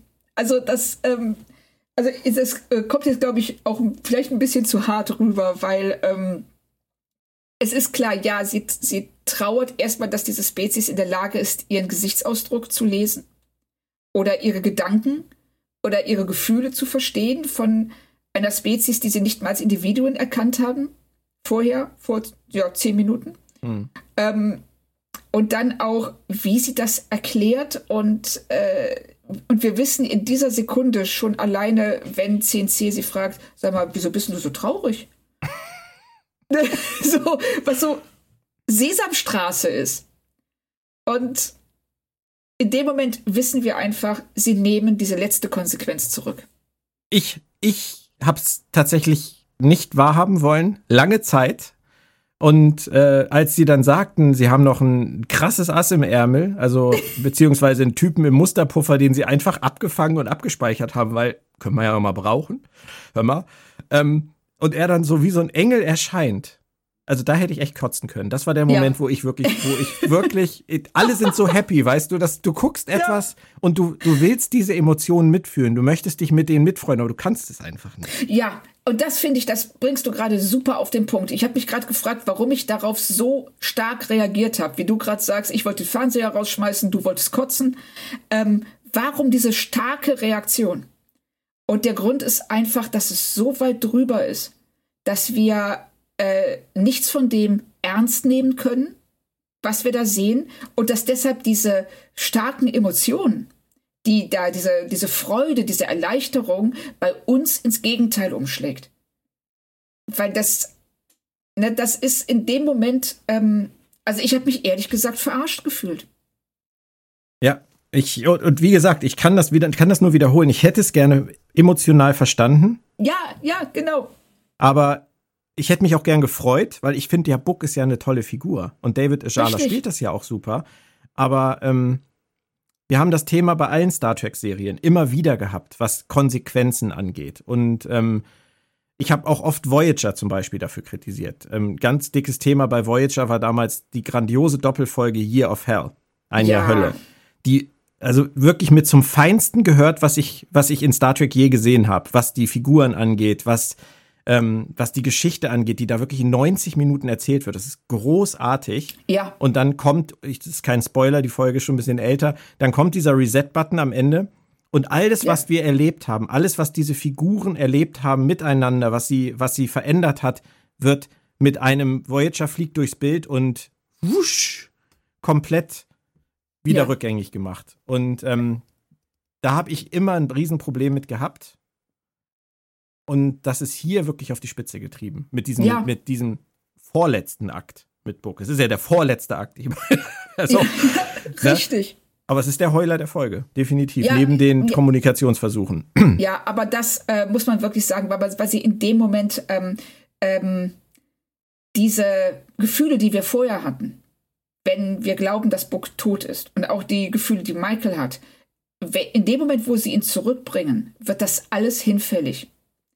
Und damit ist auch das, was du vorher gefühlt hast, irgendwie rückblickend unehrlich. Also du, du, du wurdest ähm, du wurdest auf eine falsche Spur geführt. Und das kann man machen, wenn man so Sachen dann offen lässt. Also, dass du dir überlegen kannst, so wie jetzt bei Taka, soll ich trauern, weil er tot ist? Soll ich mich freuen, weil er es geschafft hat, in sein Universum zu kommen? Die, diese Ambivalenz, die ist toll. Und wenn sie das da ein bisschen ambivalent aufgebaut hätten, dass sie doch diese Hintertür haben, dann hätte mich das gar nicht so aufgeregt. Aber sie haben es ganz klar gesagt, das war's, der ist tot. Und dann, ah nee, doch nicht. Ja. Und das ist, äh, das ist einfach respektlos uns als Zuschauern gegenüber und den Figuren auch. Also Wäre übrigens nett gewesen, wenn sie es offen gelassen hätten, nachdem der Transport nicht funktioniert hat, dass irgendjemand sagt, er hätte da eine merkwürdige, eine merkwürdige Energiesignatur wahrgenommen ähm, und dass sie dann auf die Idee kommen, dass vielleicht Takas Transporter funktioniert hat und Book auf irgendeine Weise mitgezogen hat. Aber dass sie es ja. halt nicht wissen. Genau. Das hätte ich total cool gefunden. Also, es wäre eine viel bessere Lösung gewesen. Und äh, wie du schon sagst, es ist ein Satz. Meine Frau meinte an der Stelle ganz trocken nur, wäre doch geil gewesen, wenn Taka es gewesen wäre. Alle so, Book, Book, sie haben Book. Und dann erscheint Taka. Ja, wäre das lustig gewesen. Weil die sagen ja vorher nur, sie haben ein, ein Muster. Ja. Und äh, das, das wäre irgendwie so, alle da so, ja, ja, ja. Nein. Ja, genau so. Und Buck ist dann aber wieder da. Wir müssen damit jetzt leben und ähm, hält dann auch noch eine Rede, weil Reden sind total in oh, im Moment, äh, werden ja. auch gern von Saru weiterhin im Zehnfingersystem übersetzt. äh, und Doug Jones freut sich. das wird der nächste Job von Saru, Simultanübersetzer für 10c. Ja. Und ähm, er verhindert dann jetzt noch, dass die CNC überhaupt weiter baggern. Also, dass die jetzt nicht in irgendwelchen unbewohnten Raumsektoren baggern, weil vorher haben sie das auch schon gedacht und sie haben sich getäuscht. Warum sollte es jetzt anders sein? Hat Buck recht. Ist ja gut, dass er sie darauf hinweist, aber sie tragen da jetzt inzwischen schon echt ein bisschen dick auf, oder? Ja, also vor allen Dingen ähm, äh, auch wieder dieses Anmaßende. Dass so, er sagt ja dann, ähm, ist, ihr dürft nicht nur einfach irgendwo baggern, weil ihr verschmutzt ja trotzdem alles, sondern ihr müsst das Ding ganz ausschalten. Und um dann wegzuerklären, dass das ja nicht geht, weil sie das Boromid brauchen, sagt er dann, und außerdem braucht ihr das ja eh nur für eure Mauer, aber wer sich hinter Mauern versteckt, ähm, der, der, der macht alles falsch. Ihr müsst ähm, offen sein und andere auf euch zukommen lassen. Nur dann könnt ihr ähm, äh, äh, ein, ja, da könnt ihr euer Leben richtig genießen, könnt ihr so, das, das ist einfach richtig, das so zu machen. Ähm, er hat keine Ahnung, wer die sind, warum die sind, was deren Ansichten sind, aber er sagt ihnen erstmal, und übrigens, ihr macht alles falsch und wir wissen es besser. Er stülpt ihnen das über, was die Föderation nach dem Brand gelernt hat, nämlich ja. dann irgendwann die Schilde fallen zu lassen und wieder teilzunehmen an irgendeiner intergalaktischen Gemeinschaft, aber er kann es für die einfach nicht beurteilen. Du hast Nein, recht. Es, ist, äh, es ist nicht sein Platz. Das steht ihm einfach nicht zu. Jeder und, darf mal. Ja, so jeder darf jetzt mal nachtreten. Ja. und, und Saru bluten die Finger. Also, wir werden das Ganze jetzt nochmal zusammenfassen. Tilly und Vance geht's gut. Ndoye ja. ist auf der Krankenstation. Könnte also auch klappen. Book ist gerettet. Die DMA ist gestoppt, die Erde ist sicher, Niva ist sicher, die Discovery ist noch heil. Gut, der Sporenantrieb, den hat's gerissen. Aber das ist ja ein verhältnismäßig kleiner Preis. Bucks Schiff ist auch hinüber. Von Taka wissen wir nicht, was aus ihm geworden ist. Das ist die Stelle, um mal durchzuatmen und auf die Discovery zurückzukehren. Und als erstes habe ich mich gefreut, weil irgendjemand hat die Brücke aufgeräumt. Ja. Die fleißigen Dots? Wer weiß. Also, die hätte ich auch gern zu Hause. Ja. Weil Mega. die sind ja offensichtlich sehr effizient ja. und äh, scheint es Hugh auch nicht übel genommen zu haben, dass er sie angebrüllt hat. Oder vielleicht gibt es nee. so eine Art Dot-Counseling. Ja. Also das fand ich, fand ich sehr erstaunlich, dass die Brücke halt super geleckt aussieht, aber ist ja auch schöner für den Heimweg. Richtig. Und dann tragen sie noch dicker auf und bringen noch einen Heuler, finde ich, weil wir erinnern uns an Voyager 2.0, Jahrzehnte bis nach Hause. Nein, die CNC setzen ihre Technik noch ein letztes Mal ein für was Gutes und schicken die Discovery nach Hause. Ist es nicht schön? Ja, super. also, äh, ich muss sagen, an dem Punkt war ich emotional so erschöpft, dass äh, es mich nicht mal mehr gestört hat. Das ist genau richtig beschrieben. Ich habe wirklich auf der Couch gehangen wie so, ein, wie so ein Schluck Wasser in der Kurve. Ich war wirklich, ich war erschöpft. Ich war ja. erschlagen von dem, was ich da gesehen habe. Und meine Frau wieder nur ganz trocken in dem Moment dazu, die 10C, die sind schon echt nett, oder? Und du denkst so, ja, das ist die Quintessenz des Ganzen. Ja, Eigentlich stimmt. sind die doch ganz nett gewesen. Ja, richtig. Nicht, dass wir sie jemals wiedersehen werden oder dass sie in irgendeiner Weise nochmal thematisiert werden. Mir tut das in der Seele weh, dass das mein Kitschometer so gesprengt hat, das Ganze. Weil ähm, das, das kommt ja gelegentlich vor. Wir hatten das in dieser Staffel ja bei Folge 2 auch schon mal, aber seitdem zum Glück in dem Maße nicht mehr. Ähm, aber hier leider wieder. Und dann gab es noch die Party in der Messe. Ich glaube, auch vor einigen Podcast-Folgen haben wir das mal angesprochen, die große Party, nachdem sie die äh, CNC ins Verderben diskutiert haben.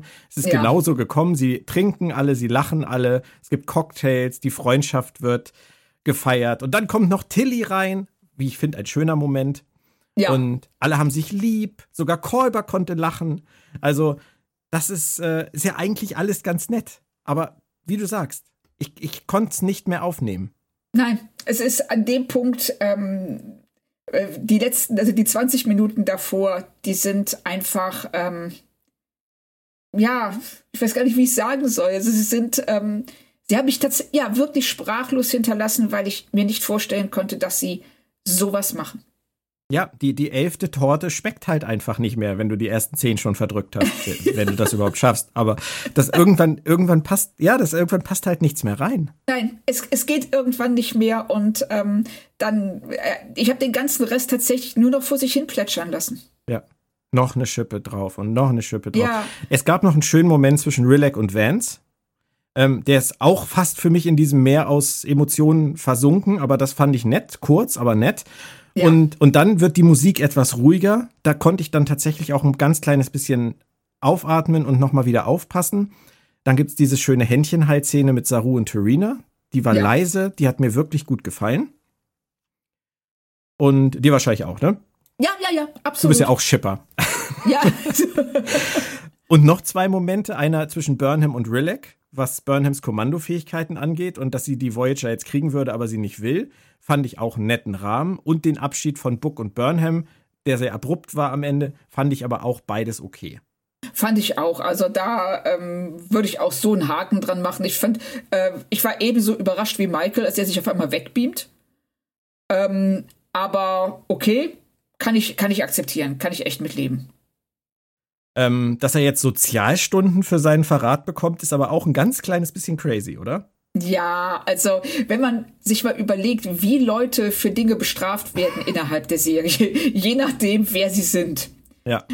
Also da kann einem schon, da können einem schon Zweifel an der, ähm, wie soll man sagen, an der Unparteilichkeit des Föderationsrechtssystems kommen. Das ist sehr schön ausgedrückt. sehr schön. Äh, Book nimmt Groll mit. Für mich ist Groll so ein bisschen wie der Baseball von Cisco. Ähm, wenn er Groll jetzt mitnimmt und da wir die Story hinter seinem Namen kennengelernt haben, sehen wir ihn überhaupt jemals wieder? Ist eine gute Frage. Also vielleicht ist das so ein Punkt, dass sie wissen, dass David Ojala andere Gehaltsforderungen stellen wird und sie wollen sich selber äh, in eine bessere Position versetzen, indem sie ihn so rausschreiben, dass sie ihn noch draußen lassen können. In Michaels Voice-Over, das dann folgt, äh, spricht sie auch ganz kurz Book an und sagt, wo Book jetzt hingeht. Und ich weiß ja, dass du es auf Englisch guckst. Äh, hast du es dir gemerkt, wo Book jetzt hingeht? Äh, ja, Europe. Also ähm, der, der, der äh, Mond, Europa. Genau. Und auf Englisch sagt Michael on Europa, glaube ich, ne? Ja, genau. Ja. Weißt du, was sie auf Deutsch sagen? Oh oh. Auf sie nicht der Europa. Oh nein. Erinnert dich das an irgendwas? Ja, Babylon 5, wo sie nicht geschnallt haben, dass nicht der Kontinent, sondern der Mond gemeint ist. Ist das nicht unglaublich, dass sie das nochmal geschafft haben? Nein, ich weiß es nicht. Auf der Europa. Ich dachte, ich höre nicht richtig. Oh nein. Schönen vor Gruß an die Synchro. Ja, vor allen Dingen, du siehst es. Du siehst ja, dass das kein Schiff ist. Also, Gut, vielleicht hat, vielleicht äh, ist es auch im, im Synchronstudio passiert oder so, falsch eingesprochen oder so. Aber ich fand es so lustig, dass dieser Babylon 5 Fehler, der mir so im Gedächtnis geblieben ist, dass ja. der wirklich hier nochmal wiederholt wird. Und der ist, ist ja legendär vor allem. Der ist legendär, ja. Vielleicht äh, wiederholt man ihn auch deswegen, weil er so legendär ist. Ja, vielleicht war es eine Hommage. ja. Lustig, wirklich lustig. Aber ich habe es gerade angesprochen, es gab noch das große Voice-Over von Michael natürlich am Ende. Sie erklärt nochmal alles. Kann man machen. Wollen die auch immer machen, weiß ich. Viele brechen in den Urlaub auf, erfreuen sich an ihrer Familie oder an einer neuen Liebe wie Saru und Terina. Mich freut das ja auch für alle, das haben die alle verdient und du würdest sicher auch sagen, die haben das alle verdient und das ist schön, oder? Ja, ja, absolut. Kann ich ähm, auch mit leben, wenn der, wenn es nicht folgen würde auf das, was wir davor gesehen hätten, ähm, hätte ich äh, das auch sehr menschlich gefunden, dass jetzt alle erstmal Urlaub machen und sich vergnügen. Und sie haben es ja verdient, wie du schon sagst. Und Michaels Voiceover ordnet natürlich auch irgendwie die Ereignisse auf unserer Erde der jetzigen Zeit, Pandemie und so weiter ein, Zusammenhalt, wieder zusammenfinden, Verbindung halten und so wieder und so weiter. Das sind, das sind ja wunderbare Gedanken in schwierigen Zeiten. Das kann man auch nicht anders sagen. Ja. Da ist sie wortkarg, die Frau Kern. Ähm, ja, ja, weil ähm, äh, ich kann dir, ich, äh, das ist perfekt gesagt. Oh, danke. Schleim hier nicht rum. Ähm, ich, das, das finde ich, kann man auch einfach am Ende so stehen lassen. Also nicht, was du gerade gesagt hast, sondern was ich gesagt habe. Weil die Ambitionen von den Autoren, von Frau Paradise, von den Produzenten dieser Serie, die sind ja meistens wirklich die richtigen und auch hier. Und die Message ist ja auch die richtige. Das, das steht außer Frage. Ja, auch wieder perfekt gesagt. Ja, ja, ja, also es steht, ähm, nein, ich, wir, wir, wir sind jetzt gerade so ein bisschen aus dem Tritt gekommen, habe ich den Eindruck. Emotional, du bist einfach leer jetzt. Ja, wir sind emotional leer. Also ähm, nein, du hast völlig recht. Das, ähm, es ist, äh, sie, sie sagen das Richtige, sie haben das Herz am rechten Fleck, meistens. Also ich bin ja, was diese ähm, Sharing, Gefühls-Sharing-Kultur angeht, nicht ganz so überzeugt. Ähm, aber ich weiß, warum sie es machen und äh, sie machen es oft auch. Ähm, also die Intention dahinter ist sicherlich eine gute. Die Umsetzung, naja, da hapert es halt manchmal, aber vom Prinzip her meinen sie gut. Und sie setzen noch einen drauf, denn wir lernen jetzt die Präsidentin der Vereinigten Erde kennen. Hat's dich gestört, dass sie da eine echte US-Politikerin gecastet haben, die zwar riesen Star Trek-Fan ist, aber die natürlich auch in der realen Welt ihre eigene Geschichte hat? Oder ist das für dich okay? Das ist für mich okay. Also sie spielt ja nicht sich selbst.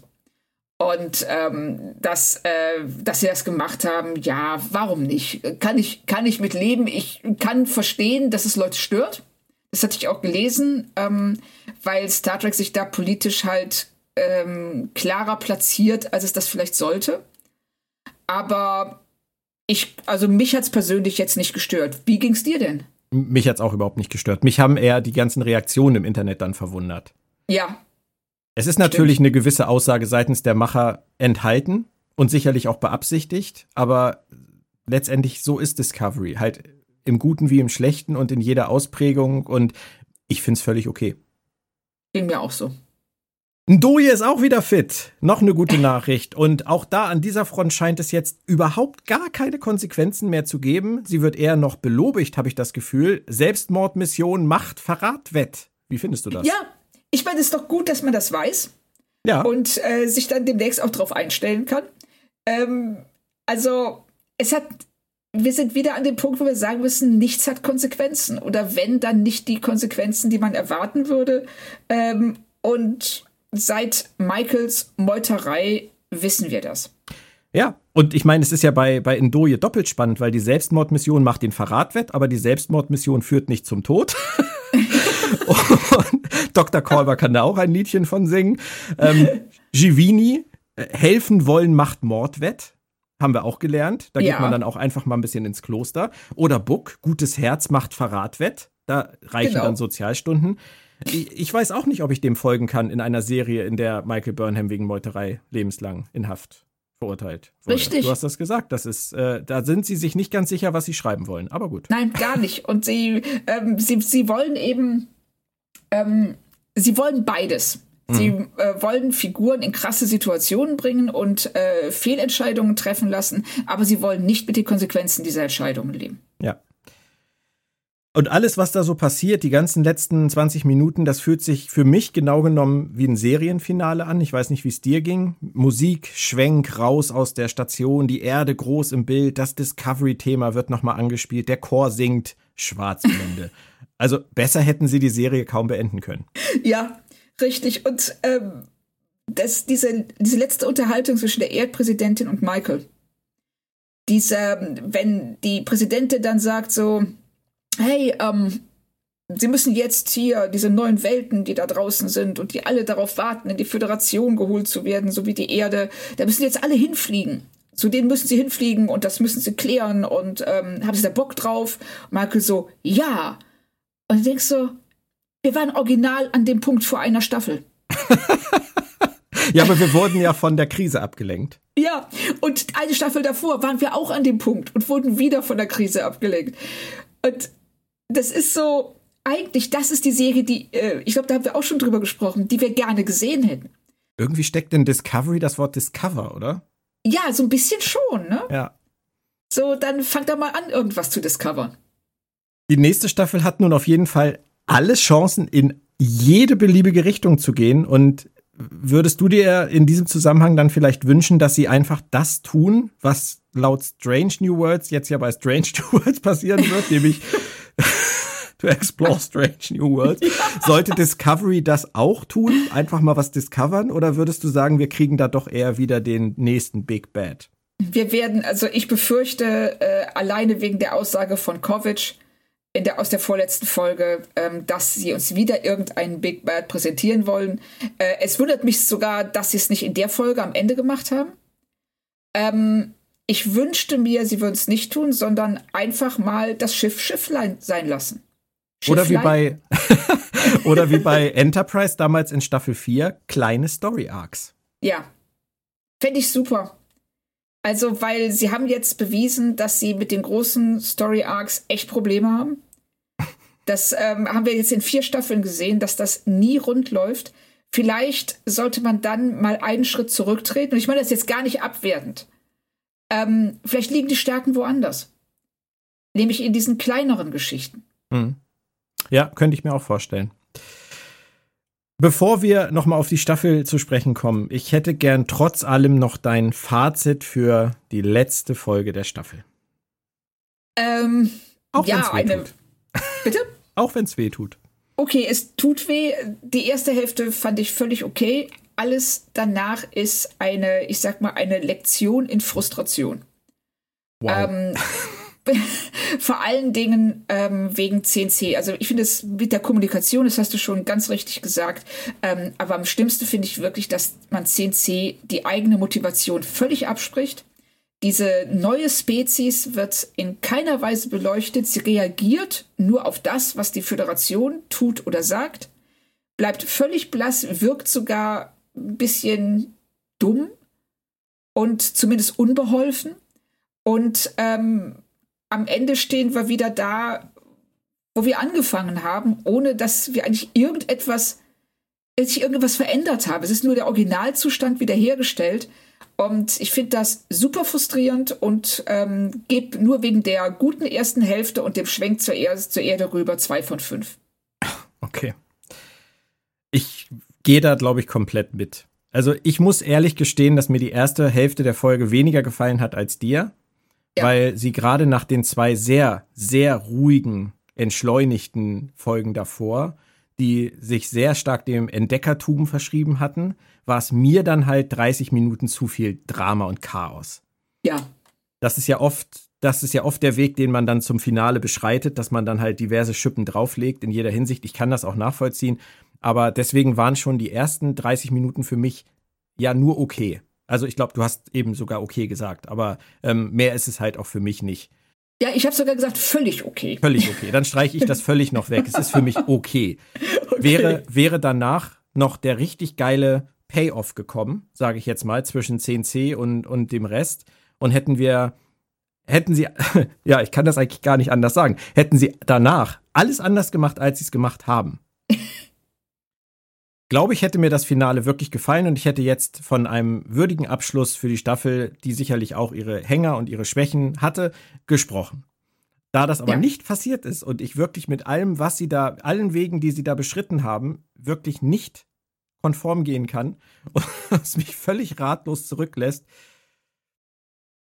ich glaube, ich würde sogar noch ein bisschen runtergehen. Also ich, ich, oh. ich bin, ich bin über die Art der Auflösung maximal entsetzt und äh, muss sagen, dass sie für mich eigentlich sogar noch das weinende Kind aus Staffel 3 toppt. Wow. Ähm, weil das wenigstens, das war halt, weißt du, das war so, du hast immer dieses schöne Wort antiklimaktisch.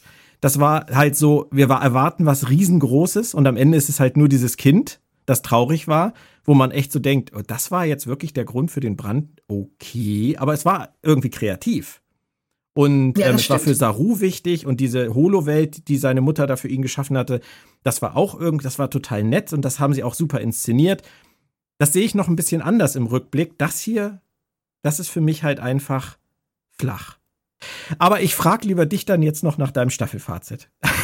Also, ich finde, man kann die Staffel in einem sehr kurzen Dialog komplett zusammenfassen.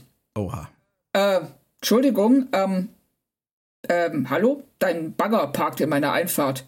Oh, habe ich gar nicht gesehen. Fahr ich gleich weg. Ja, ja, alles gut, danke.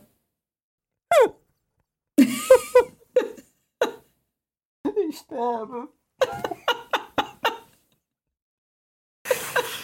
oh. Das ist leider zu lang für den Podcast-Titel. Oh, aber vielleicht reicht auch Sorry, dein Bagger parkt in meiner Einfahrt. Ja. Nimmt vielleicht zu viel vorweg, aber. Äh, ja, ich, vielleicht. Nein, also. da hast du leid, leider, leider absolut recht. Wobei ich äh, sagen muss, ähm, ich würde schon sagen, ich streiche das schon. Ich würde sagen, die Staffel ist besser als das Finale.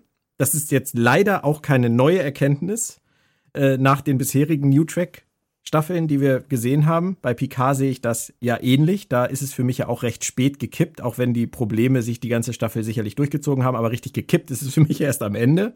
Ja. Und ähm, deswegen würde ich sagen, viele gute Ideen, gute Dinge passiert, gute Sachen auf den Weg gebracht, nicht alles richtig gemacht und am Ende tiefstmöglich ins Klo gegriffen und das bleibt leider hängen in der Staffelanalyse, würde ich sagen. Deswegen, ähm, ich weiß nicht, ich vielleicht in zwei Wochen noch mal fragen, aber ich glaube, ich würde trotzdem dazu tendieren zu sagen, dass die Staffel vielleicht die beste bisher ist. Aber es fällt mir halt einfach schwer, dieses Ende zu verdrängen.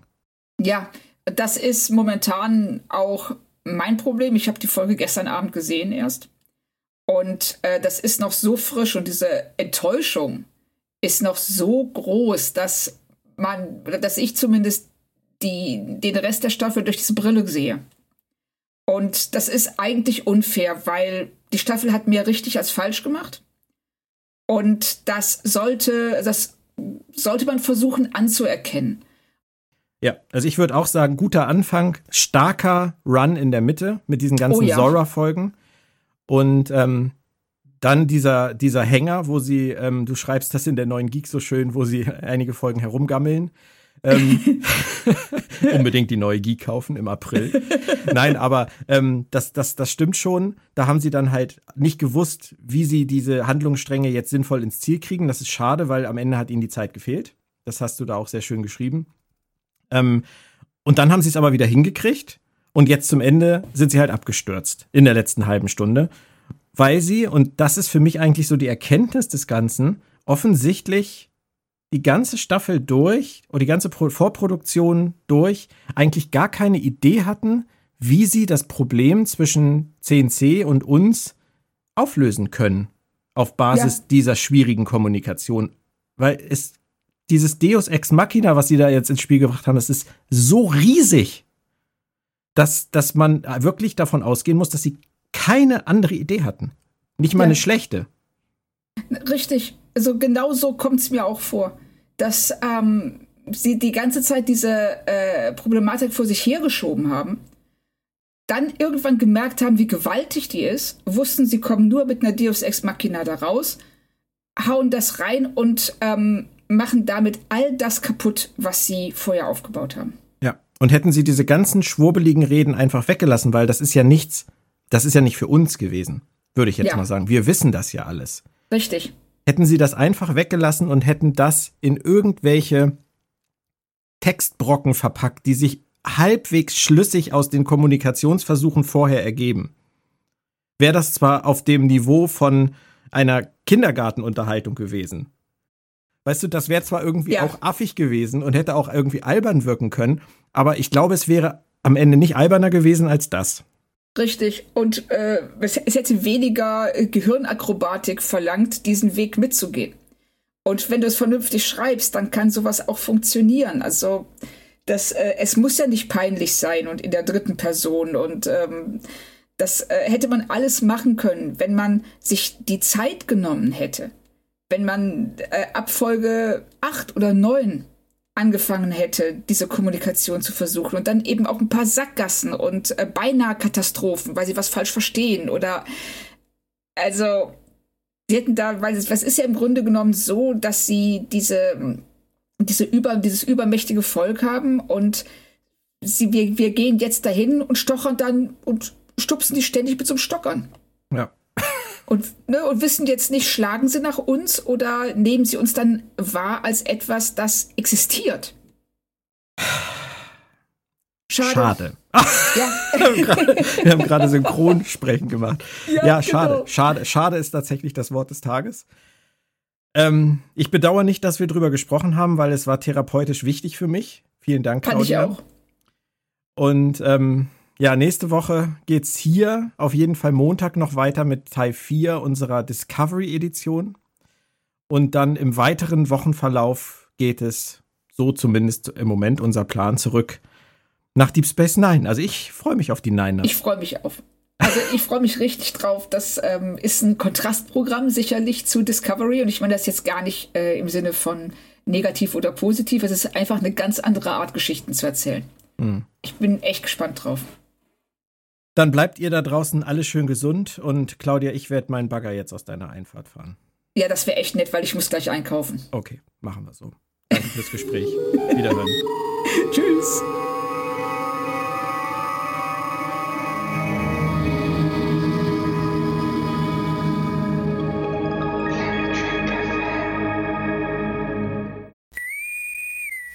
Was bedeutet der Tod dann für dich? Und warum glauben manche Leute, dass er ein ewiger Ort ist? Bedeutet Tod endlos? Paul? Star Trek Discovery, der ewige Ort. Als Doppel-CD und jetzt auch digital. Überall, wo es Hörbücher gibt. 3, Für eine Reise ins All kannst du ein paar Millionen hinblättern. Oder Tele 5 einschalten. Erlebe die Fortsetzung der Star Trek-Saga. Die Free TV-Premiere. Star Trek Discovery. Immer montags, 20.15 Uhr auf Tele 5. Der Verlag in Farbe und Bunt präsentiert. Fantastische Welten in Farbe und Bunt.